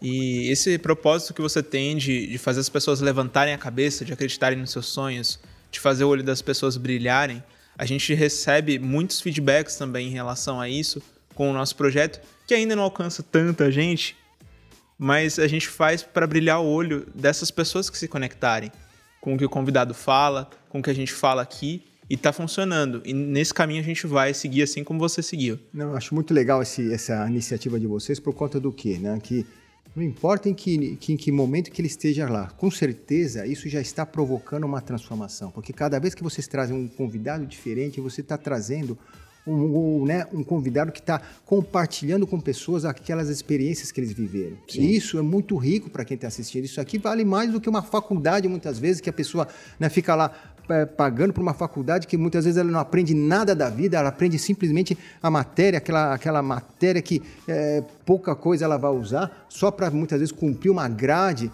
de, de matéria e que né, não faz a diferença. Agora, isso aqui, talvez uma frase que a pessoa ouça Sim. já faz a diferença. Por exemplo, né, eu uso o método ISAL. O que é o método ISAL? É ISSAO. Aí o cara fala, mas como assim? O que é isso aí? É que é o meu nome, né? Mas é o meu nome de verdade, mas eu usei o meu nome para que é, eu pudesse entender e resumir para as pessoas o que é que eu uso na minha vida, o que eu usei para que os projetos que eu realizei acontecessem. E eu coloquei todos os projetos dentro desse método e eles aconteceram dessa forma. Então vamos lá. O I, primeira coisa é de imaginar, ou seja, tudo que você vai fazer na tua vida parte da imaginação. Mesmo isso aqui.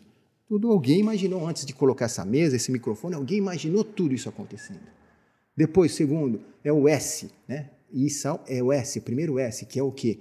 O S de saber, né? Como, como que vai fazer? O que, que precisa fazer para isso acontecer? Como vocês já tinham experiência né, na área de vocês, vocês já sabiam, pô, precisa de uma câmera assim, câmera assada, um microfone com qualidade X. Pronto, qual a então, técnica, né? Então, qual a técnica? Então, hum. vocês já sabiam como... Vocês, ou então, vocês buscaram saber como faz isso.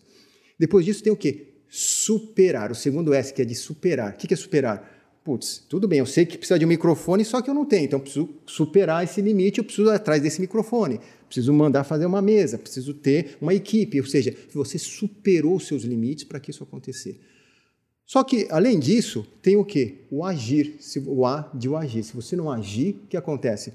Cara, se você não ligar para uma pessoa da tua equipe para estar tá vindo aqui, experimentar Sim. os microfones, nada vai acontecer. Você pode ter imaginação, saber como faz, superar até as dificuldades, mas você não vai fazer acontecer porque você não agiu. Mais um projeto na gaveta. Mais um projeto na gaveta. Bem estruturado, mas está na gaveta. E finalmente tem o O. O que, é o O de ousar, que é o que tira o projeto da gaveta. O ousar o que, que é? Cara, será que isso vai dar certo?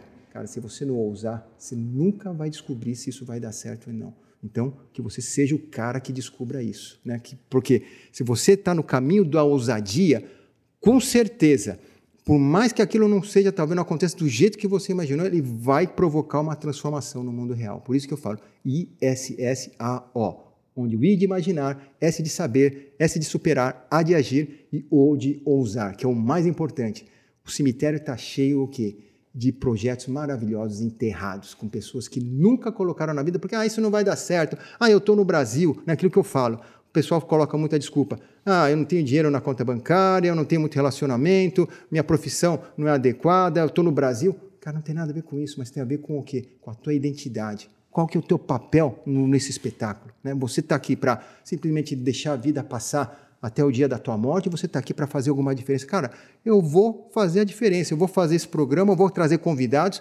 Cara, alguma coisa isso vai acontecer. Maravilha, isso que é ousadia. E é por isso que estamos todos juntos aqui hoje. Maravilha. É isso aí, ousadia e alegria. É isso mesmo. que lição. Muito obrigado.